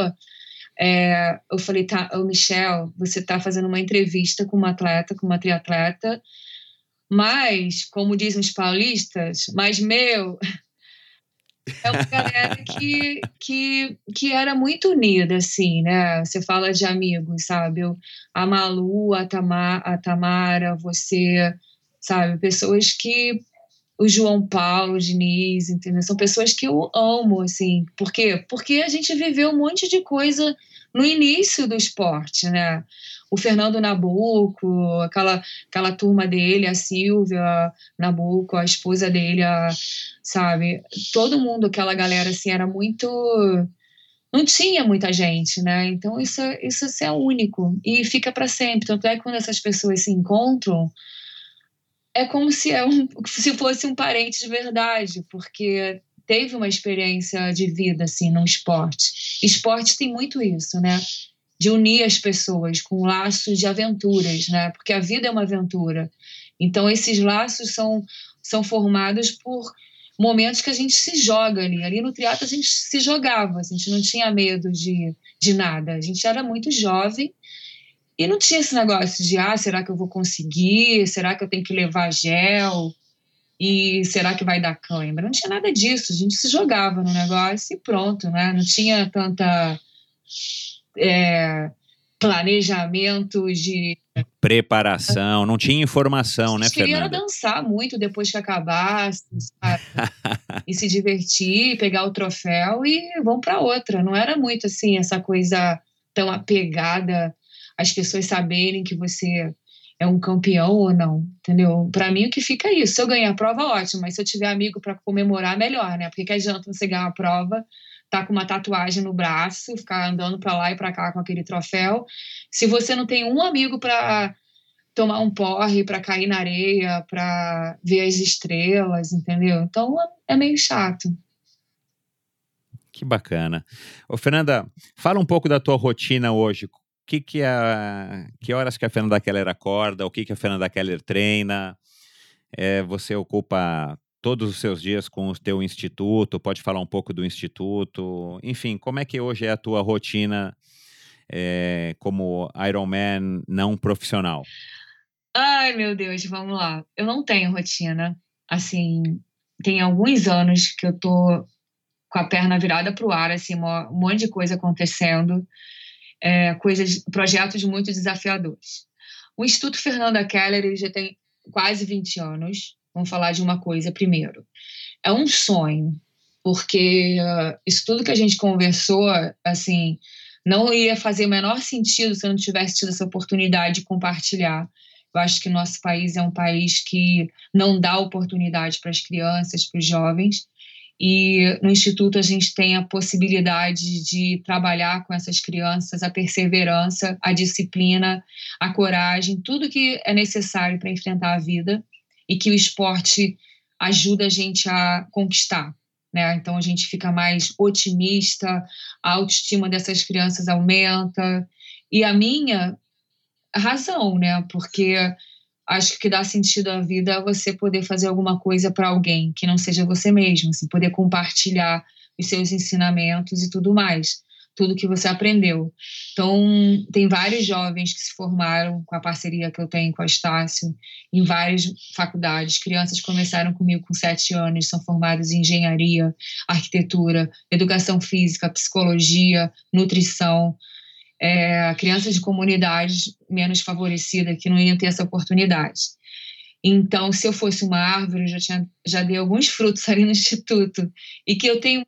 Que mais, legal, parabéns. Eu tenho mais orgulho disso do que esses troféus todos, assim. Eu acho que isso é um troféu, assim, que não tem como mensurar.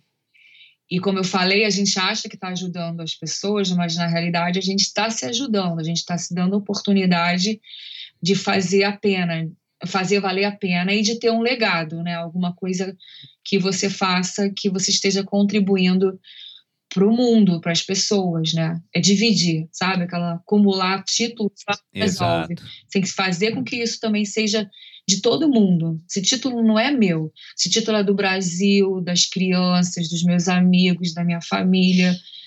Esse campeonato só serve para isso.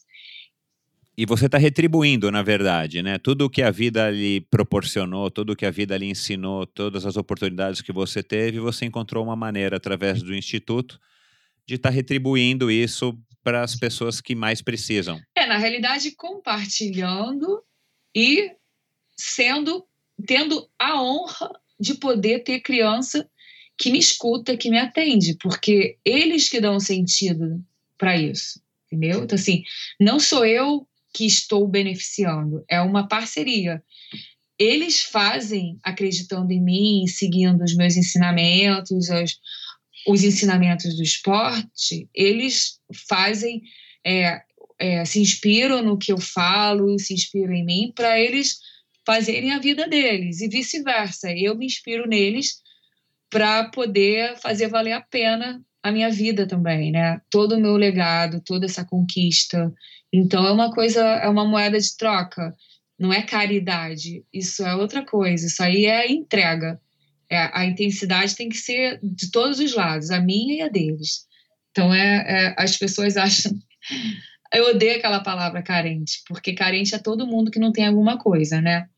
E na realidade não existe pessoas, crianças carentes, pessoas carentes. Então assim, e você não, ah, e você não está fazendo a caridade, porque se as pessoas não perceberem que o sentido da vida é compartilhar, elas vão ter que voltar várias vezes nessa vida para entender, porque a gente sai daqui com a mala vazia, sabe?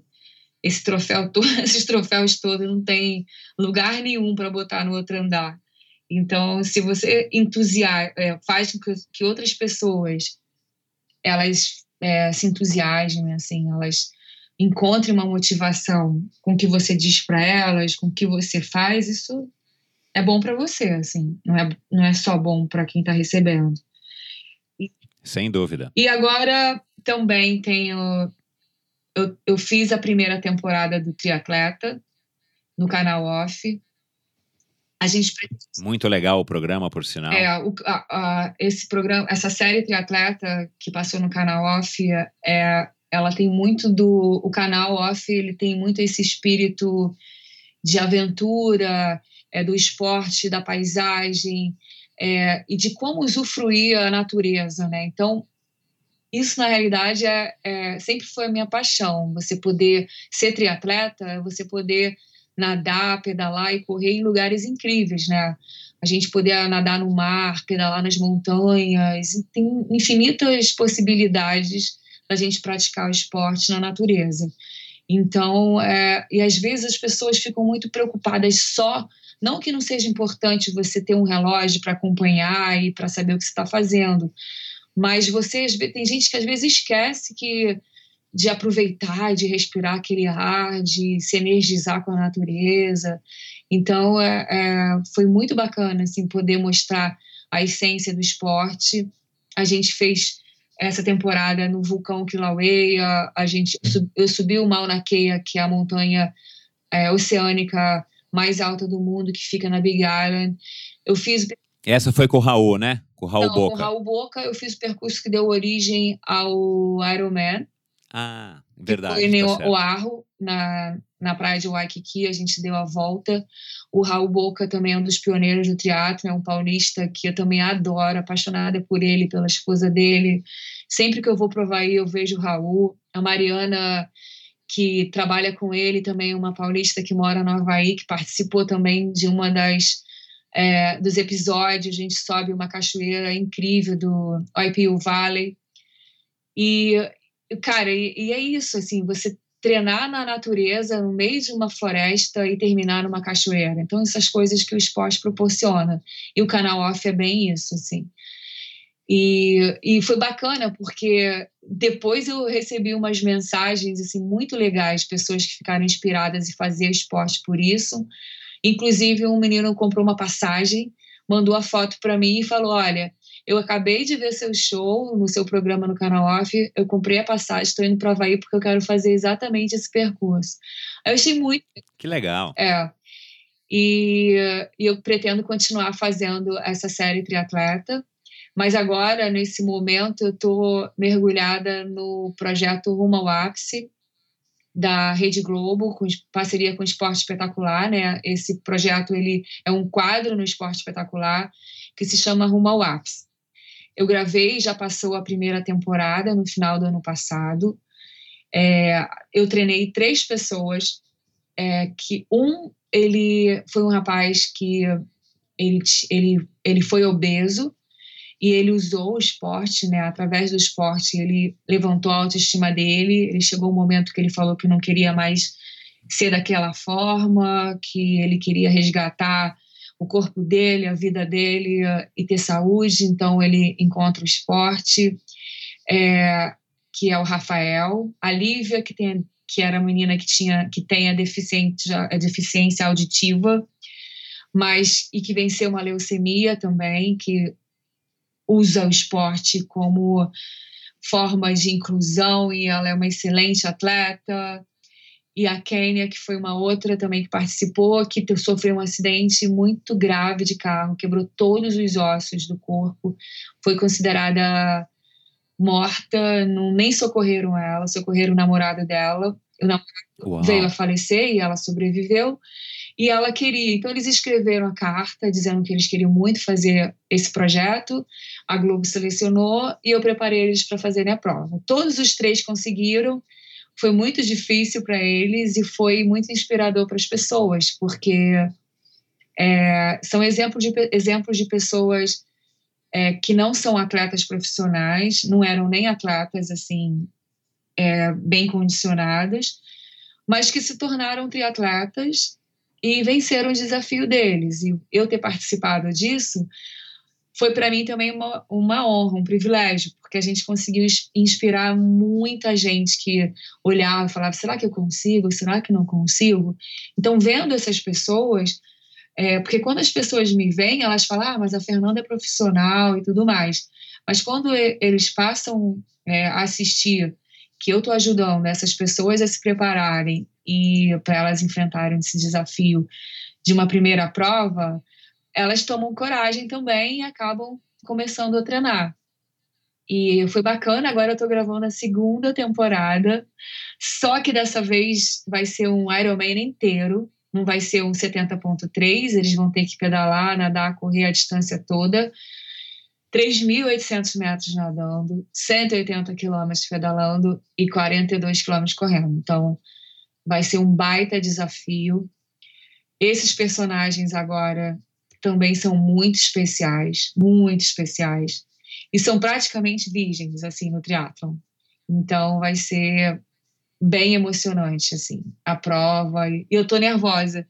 O, o engraçado é que acaba que, através dessas pessoas, era, é como se eu estivesse fazendo meu primeiro triatlon também, Michel, porque Entendi. é como é tão intenso assim, você fica tão preocupado, você ajuda a pessoa, você é o mentor dela, você treina ela, você dá todas as dicas para ela. Então, você vive aquilo ali. Então, quando eu vejo os meus personagens assim do programa que passam, que viram meus amigos, que viram pessoas especiais para mim, é como se eu estivesse fazendo meu primeiro teatro.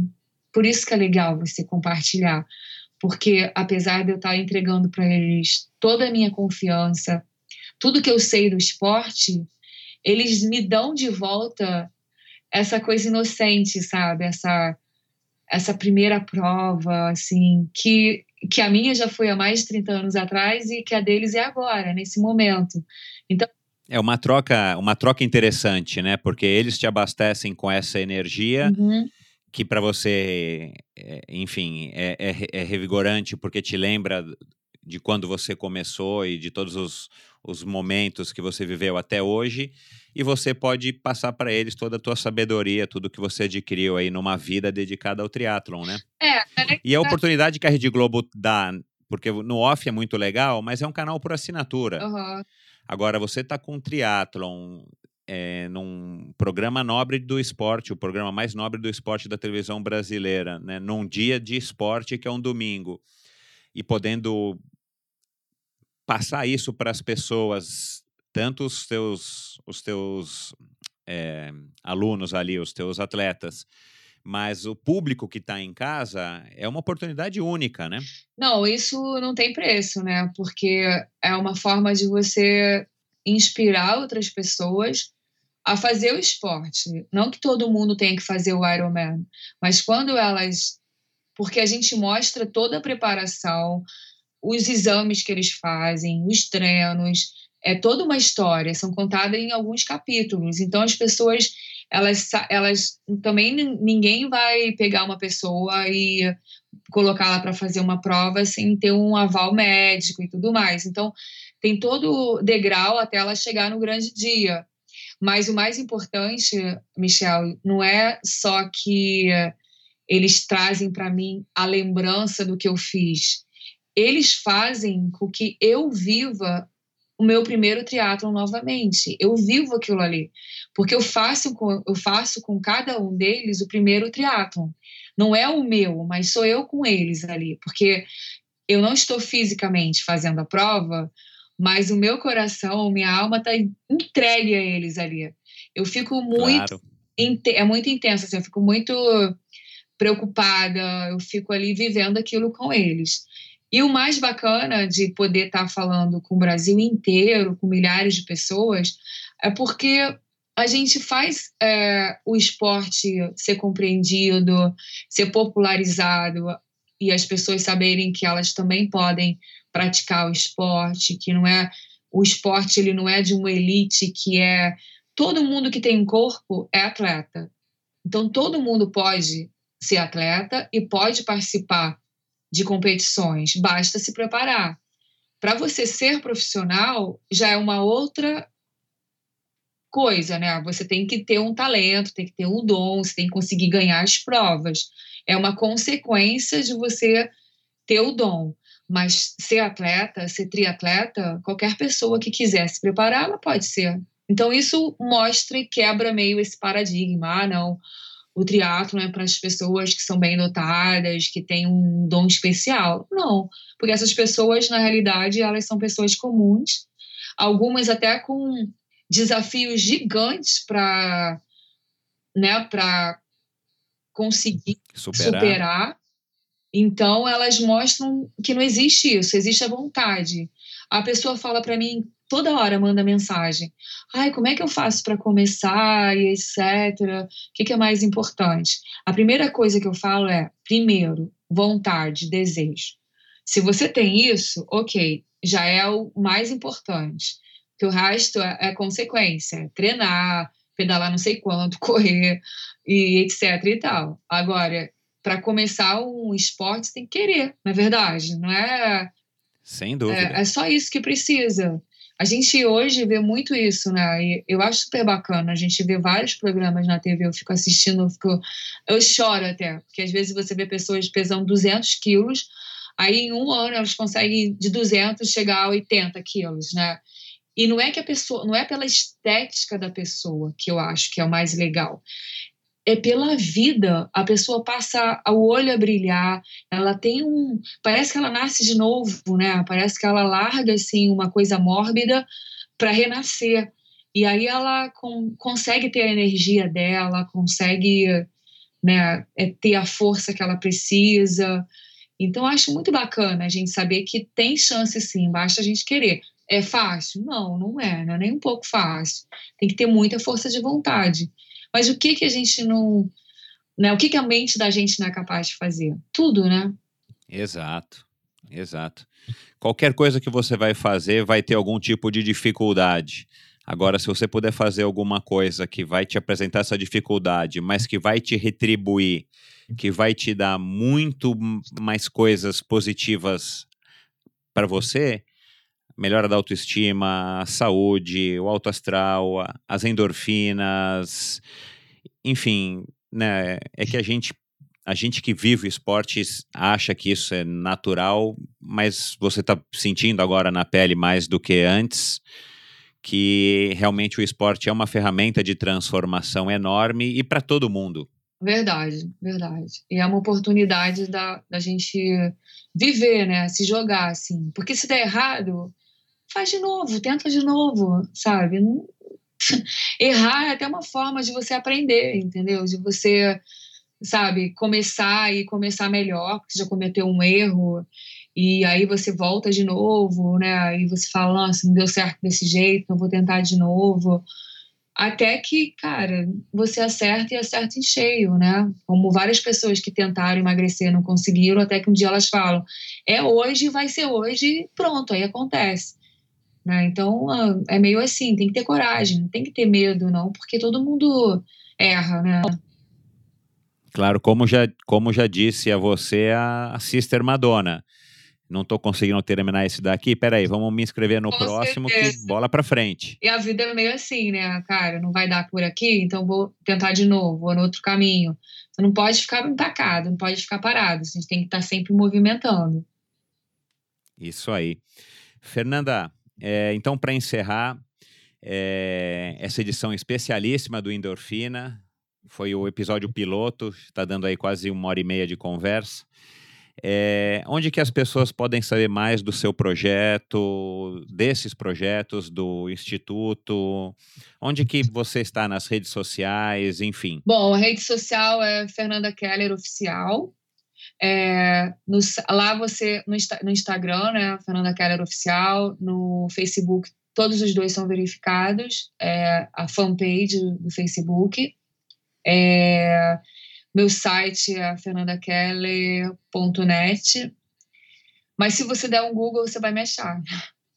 Não, legal. Eu vou colocar aqui no, no nosso blog, eu vou colocar todos esses endereços para que as pessoas tenham acesso rapidamente. No site, e claro, é só dar um Google. É, no meu site tem o um link também para o Instituto, é, aí fica mais fácil. Tem tudo lá também, pode dar um link assim. E tem o meu Instagram, e tem o. Se colocar no Google também, Instituto Fernanda Keller, vai aparecer um monte de coisa. Esse Google é tudo de bom, né? Tudo de bom. Legal. Fernanda, muito obrigado. Assim, não tenho palavras para te agradecer. A entrevista, o bate-papo ficou muito legal.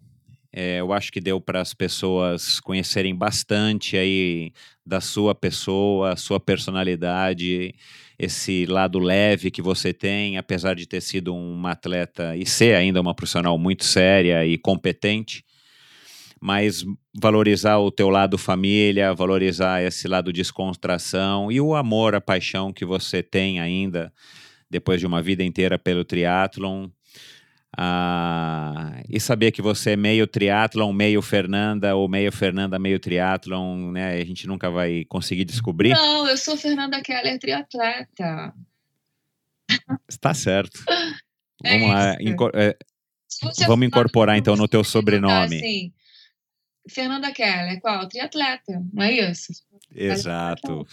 Fernanda Keller, sinônimo de triatlon. Eu acho que a gente pode fazer um abaixo assinado e colocar isso no Google para quando as pessoas procurarem Fernanda Keller, vai aparecer triatlon. É, às vezes as pessoas vêm. Mas brincadeiras à parte. É triatleta? É aquela menina da bicicleta? É sou eu mesmo. isso aí. Fernanda, muito obrigado. Obrigado pelo, pelo que você fez pelo triatlon, obrigado por ter feito o triatlon atingir o sucesso que atingiu aqui no nosso país. Obrigado por ter sido pioneira. E foi um prazer conversar com você. Você é de fato uma grande amiga. Você e o Sérgio moram aqui no coração. E um grande abraço, um beijo, bons treinos. E quem sabe a gente marca uma, uma, um segundo round aqui, porque ainda ficaram algumas dúvidas e algumas curiosidades que o povo quer saber. Isso. Por exemplo, sobre os seus modelitos, os seus biquínis e maiôs floridos que fizeram tanto sucesso mundo afora. Mas a gente deixa para uma próxima conversa. Pois é, Michel, ó, muito sucesso para o Endorfina. Eu tenho certeza que vai ser um sucesso total.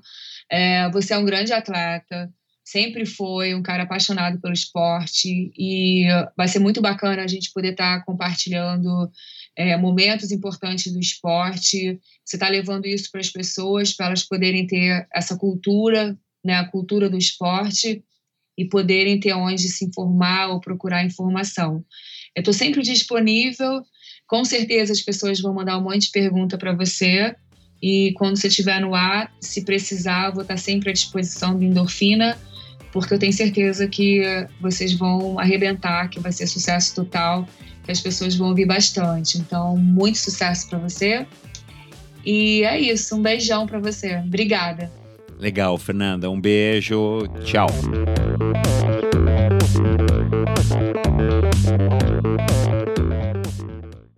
E agora com vocês o bônus dessa edição especial do Endorfina. Oi, Fernanda. Vamos atualizar nossa conversa e de cara também já quero te agradecer aí esse, essa participação especial aí para relançar o teu episódio numa data comemorativa e importante aqui para o Endorfina. Fala um pouquinho para gente dos 35 anos do triatlon no Brasil. A gente está comemorando essa data aí ao longo desse ano. Endorfina está marcando presença e, e, resgatando, continuando no trabalho de resgate dessa história, entrevistando pessoas que foram icônicas aí no comecinho do triatlo e que estão fazendo ainda parte desse esporte e, e pessoas que estão hoje ativas e, e, contando a história do, do esporte. Mas você que teve participação ao longo de todos esses 35 anos, desde a primeira prova, conta aqui pra gente quais são as suas impressões, o que, que você acha aí dessa data tão simbólica para o nosso esporte. 35 anos de triatlon no Brasil, eu fiz a primeira prova, então com certeza naquela época ninguém tinha muita noção do que o esporte se tornaria, a evolução não só dos atletas, mas do esporte, da tecnologia. Era muito mais um espírito de aventureiro tentando completar uma distância. E o esporte cresceu, se tornou um esporte reconhecido em todo o mundo, principalmente pelas provas de Ironman, as provas que tem o maior circuito do mundo de provas. O esporte também se tornou uma modalidade olímpica. Aconteceu muita coisa nesse tempo. As bicicletas, os equipamentos, a tecnologia da nutrição, é, isso tudo evoluiu muito, né? Mas para mim é muito difícil assim fazer uma retrospectiva. Eu acho que eu pensei muito nessa pergunta e eu teria que fazer uma pesquisa, falar muitos nomes, estudar. É, o que eu vejo é isso, uma evolução enorme tecnológica, mas para mim, Fernanda, eu sinto o mesmo amor pelo esporte, a mesma sensação de aventura e aquela vontade assim de estar tá fazendo uma prova nova, estar tá me desafiando. Eu acho que o meu espírito como triatleta é o mesmo, assim né? É, por mais que eu tenha corrido a vida inteira na, na categoria profissional e hoje eu faço as provas muito mais pelo prazer, pelo amor pelo esporte, mas a sensação é a mesma, né? De se aventurar. E eu acho que é isso que a maioria das pessoas procuram no esporte. Por isso que tem uma prova que tem tão pouca gente com chances de ganhar e tem milhares de pessoas que se inscrevem, porque o Ironman, o triatlo, é uma prova muito mais de desafio pessoal, de tentar ganhar de si próprio e de ir lá, de treinar, de, sabe, de você se sentir um atleta completo, assim. Eu tô fazendo uma preparação para um, uma prova de Ironman, então acho que isso qualquer pessoa se sente motivada assim a entrar no esporte, a praticar o esporte. Acho que isso que fez o esporte crescer tanto, né? Essa possibilidade de ser um esporte para todas as pessoas, né, que querem se desafiar. Acho que essa que foi a grande sacada assim da na, da criação do circuito de Ironman, da, do sentido mesmo, assim. Você não faz um esporte para só para elite, e sim para todo mundo. Né? Eu tenho esse ano também comemoro junto com o triatlo, assim, esse quase esse tempo todo. E é um prazer assim fazer parte dessa história, acompanhar tudo. É, acaba que é a minha vida, né? A história do triatlo, a história da minha vida também. E esse ano também, Fernanda, né, você claro que sabe, a gente está comemorando, o mundo está comemorando 40 anos do Ironman do Havaí. E como a gente já falou aqui, todo mundo sabe, né? Você fez carreira no Ironman do Havaí, foi a prova que te consagrou e que te marcou, e com toda a propriedade. Fala um pouquinho aí da, do Ironman do Havaí, o que, que esses 40 anos significam para você, o que, que o Ironman significou e significa para você até hoje. Michel, assim, desde o início, uh, o meu sonho como triatleta sempre foi o Havaí sempre foi a prova mais importante para mim. O Ironman do Havaí, a prova que deu origem ao esporte, a prova né, que todo mundo considera no mundo inteiro a mais importante, a que te dá as credenciais profissionais mais relevantes e a prova que para mim é a prova mais bacana, a prova que tem um todo um sentido não só é, do esporte de alto rendimento, mas do lifestyle, do estilo de vida triatleta, o porquê que eu gosto tanto, né? o lugar onde você sempre encontra os melhores atletas do mundo se desafiando ao extremo, porque é uma prova que apesar de ser longa, 3.800 nadando, 180 quilômetros pedalando e 42 quilômetros de corrida, as performances são absurdas, os atletas chegam ali no, no auge. E sempre foi uma prova muito disputada, assim, cada passada, cada abraçada, cada pedalada, assim, foi é, no máximo, assim. A tática sempre foi socar o pau o tempo inteiro. E, sabe, ser positivo, acreditar, e foi isso que eu fiz a minha vida inteira. Eu tenho um orgulho, assim, de ter esse recorde mundial de pódios lá, 14 vezes entre os 10 melhores atletas do mundo, é, seis vezes entre os três. E também por ter conseguido dividir isso com o Brasil, com a minha família, que foi diversas vezes lá é, torcer por mim, meus amigos, meus patrocinadores, todas as pessoas que me apoiaram durante todo esse tempo, que acreditaram em mim, que essas vitórias, né, essas vitórias eram muito significativas, assim, porque não era eu vencendo, sabe? Era muita coisa por trás sabe? Eram os patrocinadores que vibravam, era o Brasil, né? Você vê teu pai, tua mãe, teu irmão, teu marido, todo mundo lá, todo mundo torcendo. Os meus amigos brasileiros também que estavam lá, os americanos também, que eram meus amigos é, do mundo inteiro, assim, você passa a ter uma família do esporte. Então acaba que é para mim é, era muito normal isso tudo, né? Porque fazia parte da minha rotina é, da, minha, da minha agenda tá todo ano em outubro no Havaí. Engraçado que também é, é o mês do meu aniversário. Eu nasci 4 de outubro, perto de você.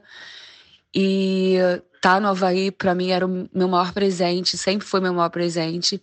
É uma ilha que eu tenho uma relação afetiva gigante, é um lugar que eu me sinto em casa, que me acolheu até hoje. É um lugar que tem uma deusa mulher chamada deusa Pelé que no momento está mostrando toda a sua força, né? O vulcão está mandando né, suas lavas, é, sua força, mostrando a, a, a, força maior da natureza, que é a característica dessa prova do Havaí. Calor, vento, sol, mar, correnteza. Então tem todos as, os ingredientes de um triatlon emocionante, né? Que testa o atleta ao limite. Então, essa é a prova, essa é a história do Ironman, é a história da minha vida. É, dos 40 anos comemorando, eu tenho 25 participações, quem sabe eu terei 26. É, porque para mim, assim, por mais que eu não esteja competindo profissionalmente, pelo tempo, né? O tempo passa, mas tô sempre indo lá, tô sempre participando. Quando eu consigo, eu tô competindo também, mas no, no intuito de participar e fazer o meu melhor. Mas como eu falei, é meu estilo de vida. Eu amo estar tá lá, eu amo competir. O nível, as pessoas, né, com esse tempo todo, imagina, a primeira vez que eu fui lá foi em 1987. Hoje mudou, são pessoas novas, é uma nova geração. É, o show continua, né, novas atletas. Ano passado deu de novo a Daniela Riff, mas a gente tem outros atletas chegando também. E uh, apesar da dela ter sido assim, ter sido uma vitória muito forte, é, o Patrick Land também, a Alemanha tem sempre atletas incríveis. É, o Lionel Sander correndo daquela forma, com aquela aquele estilo assustador, assim, que você não imagina que o cara vai realmente chegar onde ele chegou, quase ganhou, assim, fez uma prova incrível. É, então é, é uma prova muito bacana de assistir, né? Porque a gente vê ao vivo ali, acompanhando na calçada, na rua, os atletas melhores do mundo correndo, nadando e pedalando daquele jeito, assim. É, quando eu não estou correndo, assim, participando como atleta, eu estou lá vibrando e prestando atenção em cada detalhe e na competência dos atletas de um esporte que sempre foi o esporte mais importante, a prova mais importante do mundo do triatlon. Independente da prova até hoje, a premiação ainda ser muito, muito baixa, né, comparada com a importância que tem o esporte, a, sabe, a, o conhecimento, ser um esporte notável, que todo mundo sabe o que é, conhece, virou moda, todo mundo dizer que é Ironman. ainda está muito distante do prêmio que os atletas profissionais mereciam estar recebendo por ganhar e por ser um campeão mundial. Mas é isso, assim, né? É, eu acho que a gente esse ano vai continuar tendo as mesmas disputas acirradas e tudo pode acontecer no Ironman, né? Então, às vezes um atleta que é favorito passa mal, como aconteceu ano passado. E na, com o Frodeno, que era um, um atleta que todo mundo achava que ia ganhar e tudo mais.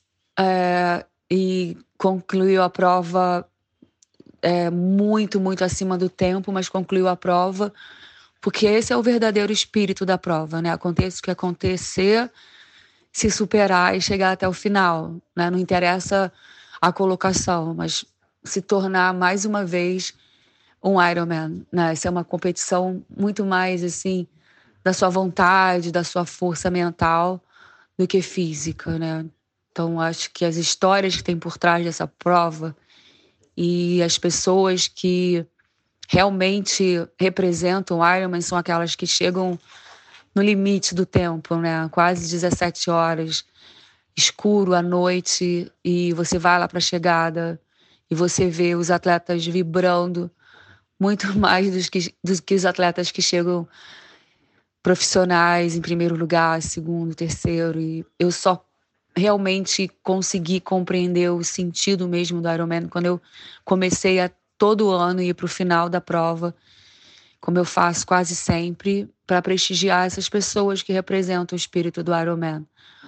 né, que não tem uma facilidade, não tem um biotipo perfeito para a prova, enfrenta várias dificuldades, histórias incríveis de vida, doença, superação, homenagens e se torna um Ironman. Então você olha no brilho do, dos olhos dessa pessoa, você quer no dia seguinte estar tá fazendo uma prova também e se desafiando, porque é assim memorável, assim, inesquecível de viver esses momentos com esses atletas. Por isso que eu acho que essa prova é independente, é muito maior do que o esporte, assim, sabe? É, é maior do que o significado, e por ser no Havaí, isso tudo tem uma, uma coisa muito mística, né? Que envolve a motivação das pessoas de estar presente nesse evento, de estar é, dessa confraternização, né? Da paixão, do amor pelo esporte, acima de tudo. Bom, já se passou um pouquinho mais de um ano que a gente gravou aquele episódio, episódio 1. A gente gravou pouquinho antes, se eu não me engano, março ou abril, e o episódio foi ao ar somente em junho, então tinha que passar por alguns processos aqui internos para conseguir aprovação da, da Apple para soltar no iTunes Store e tudo mais. E eu ainda estava também aprendendo a fazer um podcast, então um pouquinho mais de um ano desde que a gente conversou. Dá um panorama aqui para mim, para os nossos ouvintes, de como é que estão teus projetos pessoais, como é que está o, o programa de TV, a, o teu canal no YouTube, enfim, e quais são seus planos para Kona. Revela aqui para gente quais são seus planos para Kona este ano, 2018, no, no ano de aniversário, do, do 40 aniversário da prova. Olha, os meus projetos são sempre relacionados ao esporte, ao triatlon, né? O, esse ano eu tenho um orgulho imenso de estar comemorando 20 anos do Instituto Fernanda Keller, projeto que ajudou a milhares de crianças e jovens a viverem o esporte e foi para mim a, o meu maior prêmio, né? A poder compartilhar toda a minha história como uma campeã do esporte é, levando isso para que outras crianças e jovens pudessem viver também essa experiência, né? Porque o esporte ele é uma ferramenta de inclusão muito bacana, né? O esporte é generoso, é democrático, ele ensina a perder, a ganhar as dificuldades da vida, a não desistir, a ter perseverança e tudo que um jovem precisa, uma criança precisa para enfrentar essa vida que a gente leva né, tão difícil hoje em dia, né, cada vez mais difícil você conseguir conquistar um sonho. Então, a perseverança é importantíssima, né? E os valores, os valores do esporte, que é você saber que você tem que se preparar, você tem que estar tá sempre se motivando, que o esforço sempre é recompensado, o trabalho do dia a dia, a dedicação, a evolução que você passa a ter no momento que você se entrega, que você acredita, que você dedica o seu tempo, então você tem a resposta no esporte, as amizades verdadeiras, o companheirismo nos treinos, isso fica para o resto da vida, né? Eu falo com você para o teu programa, mas a nossa amizade também é do esporte. A gente tem uma amizade de anos e são conquistas importantíssimas que pode passar muitos anos, mas essas relações de amizades, elas permanecem, né? São muito tempo vivendo esporte, treinando, competindo junto. E isso levar isso para essa criança, para esse jovem na formação deles do caráter da pessoa, é super bacana, né? Para mim é um, um, presente de Deus poder estar tá fazendo isso, assim, é, é uma realização muito grande, assim.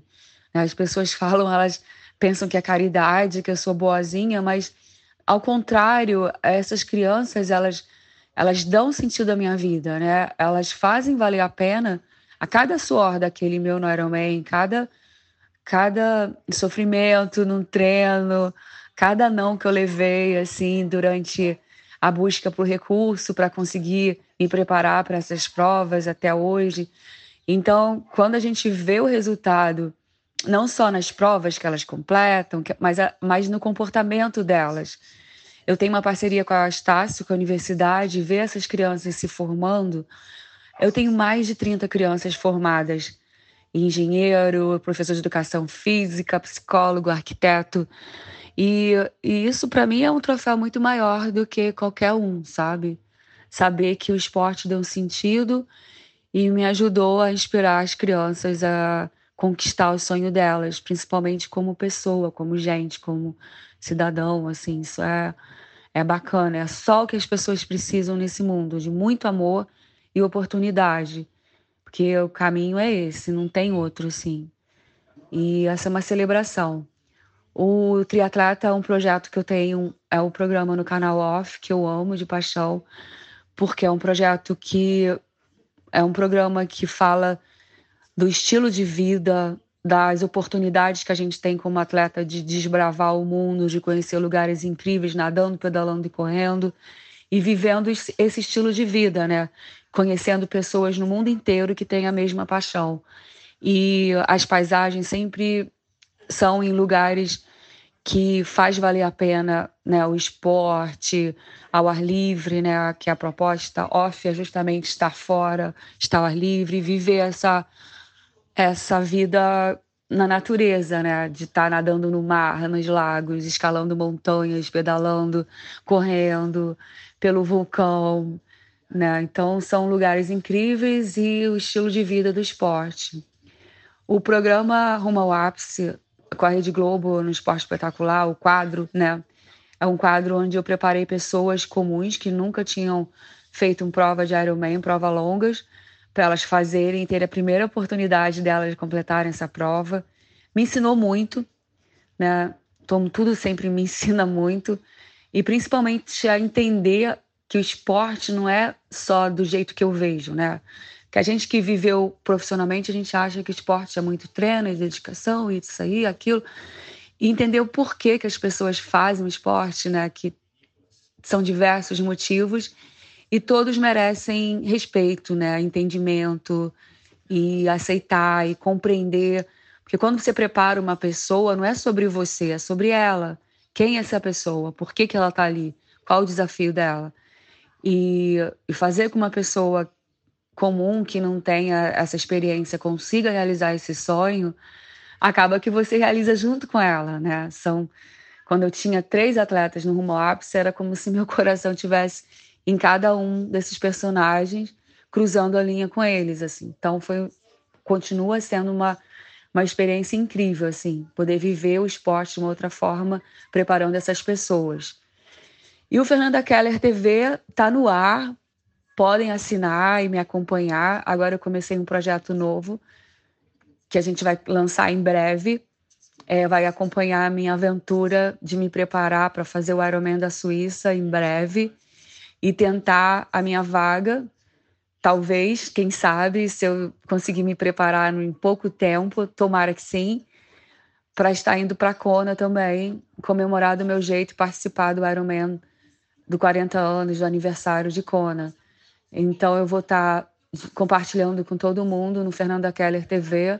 A gente já tem vários projetos lá que vocês podem assistir e a gente pretende cada vez alimentar mais esse canal com conteúdo bacana para as pessoas poderem acompanhar e ter um pouco coisas novas que eu estou fazendo e um pouco também da história, né? Já que a minha história se confunde com a história do esporte. Primeiro Ironman que eu fiz no Havaí foi em 87 e a primeira prova fora do Brasil foi o Ironman Nice em 86. Então é muito tempo de, de triatlon e de vida. Uau, que legal. Estamos aqui. Puxa, que bacana, Fernanda.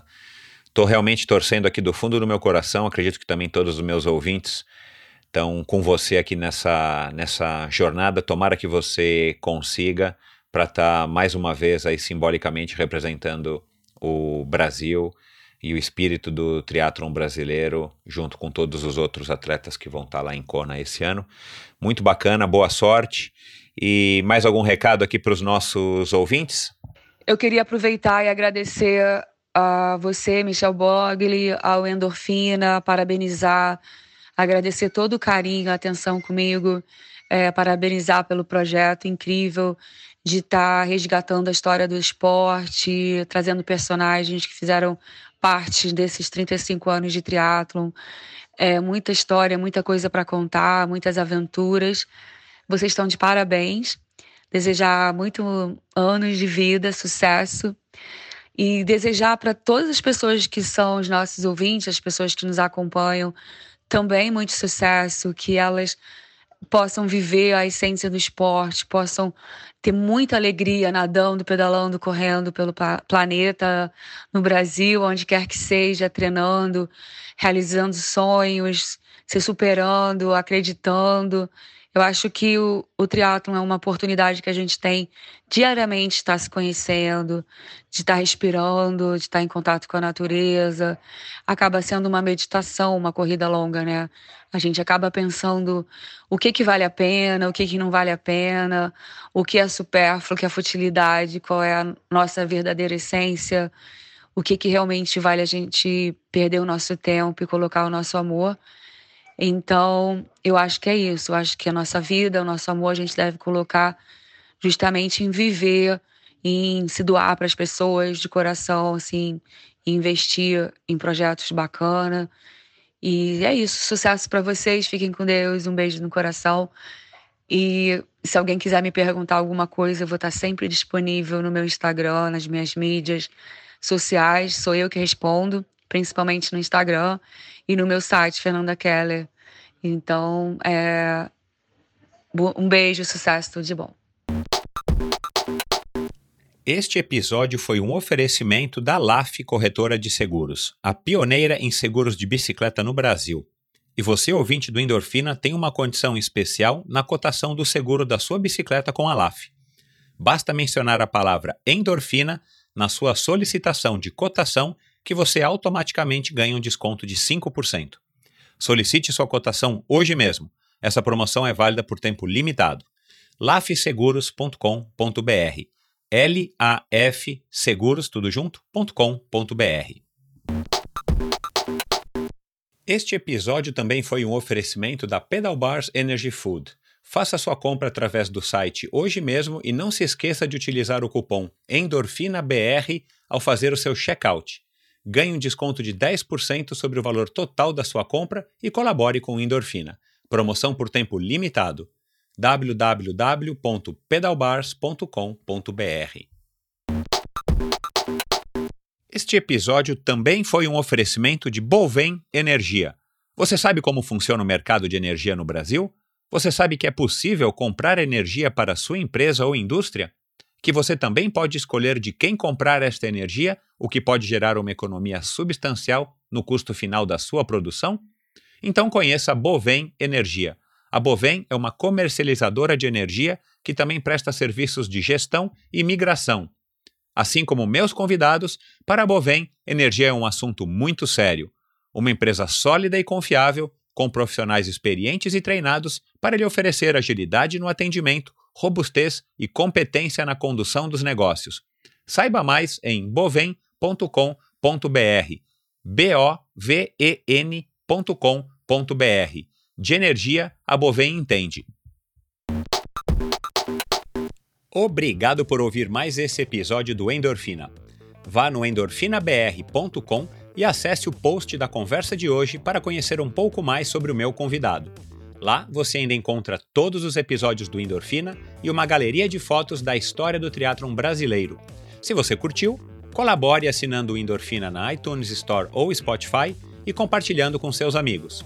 Lembre-se de enviar suas sugestões, críticas e comentários através do perfil EndorfinaBR no Instagram ou através do Endorfina com Michel Bogli no Facebook. Um abraço e até a semana que vem.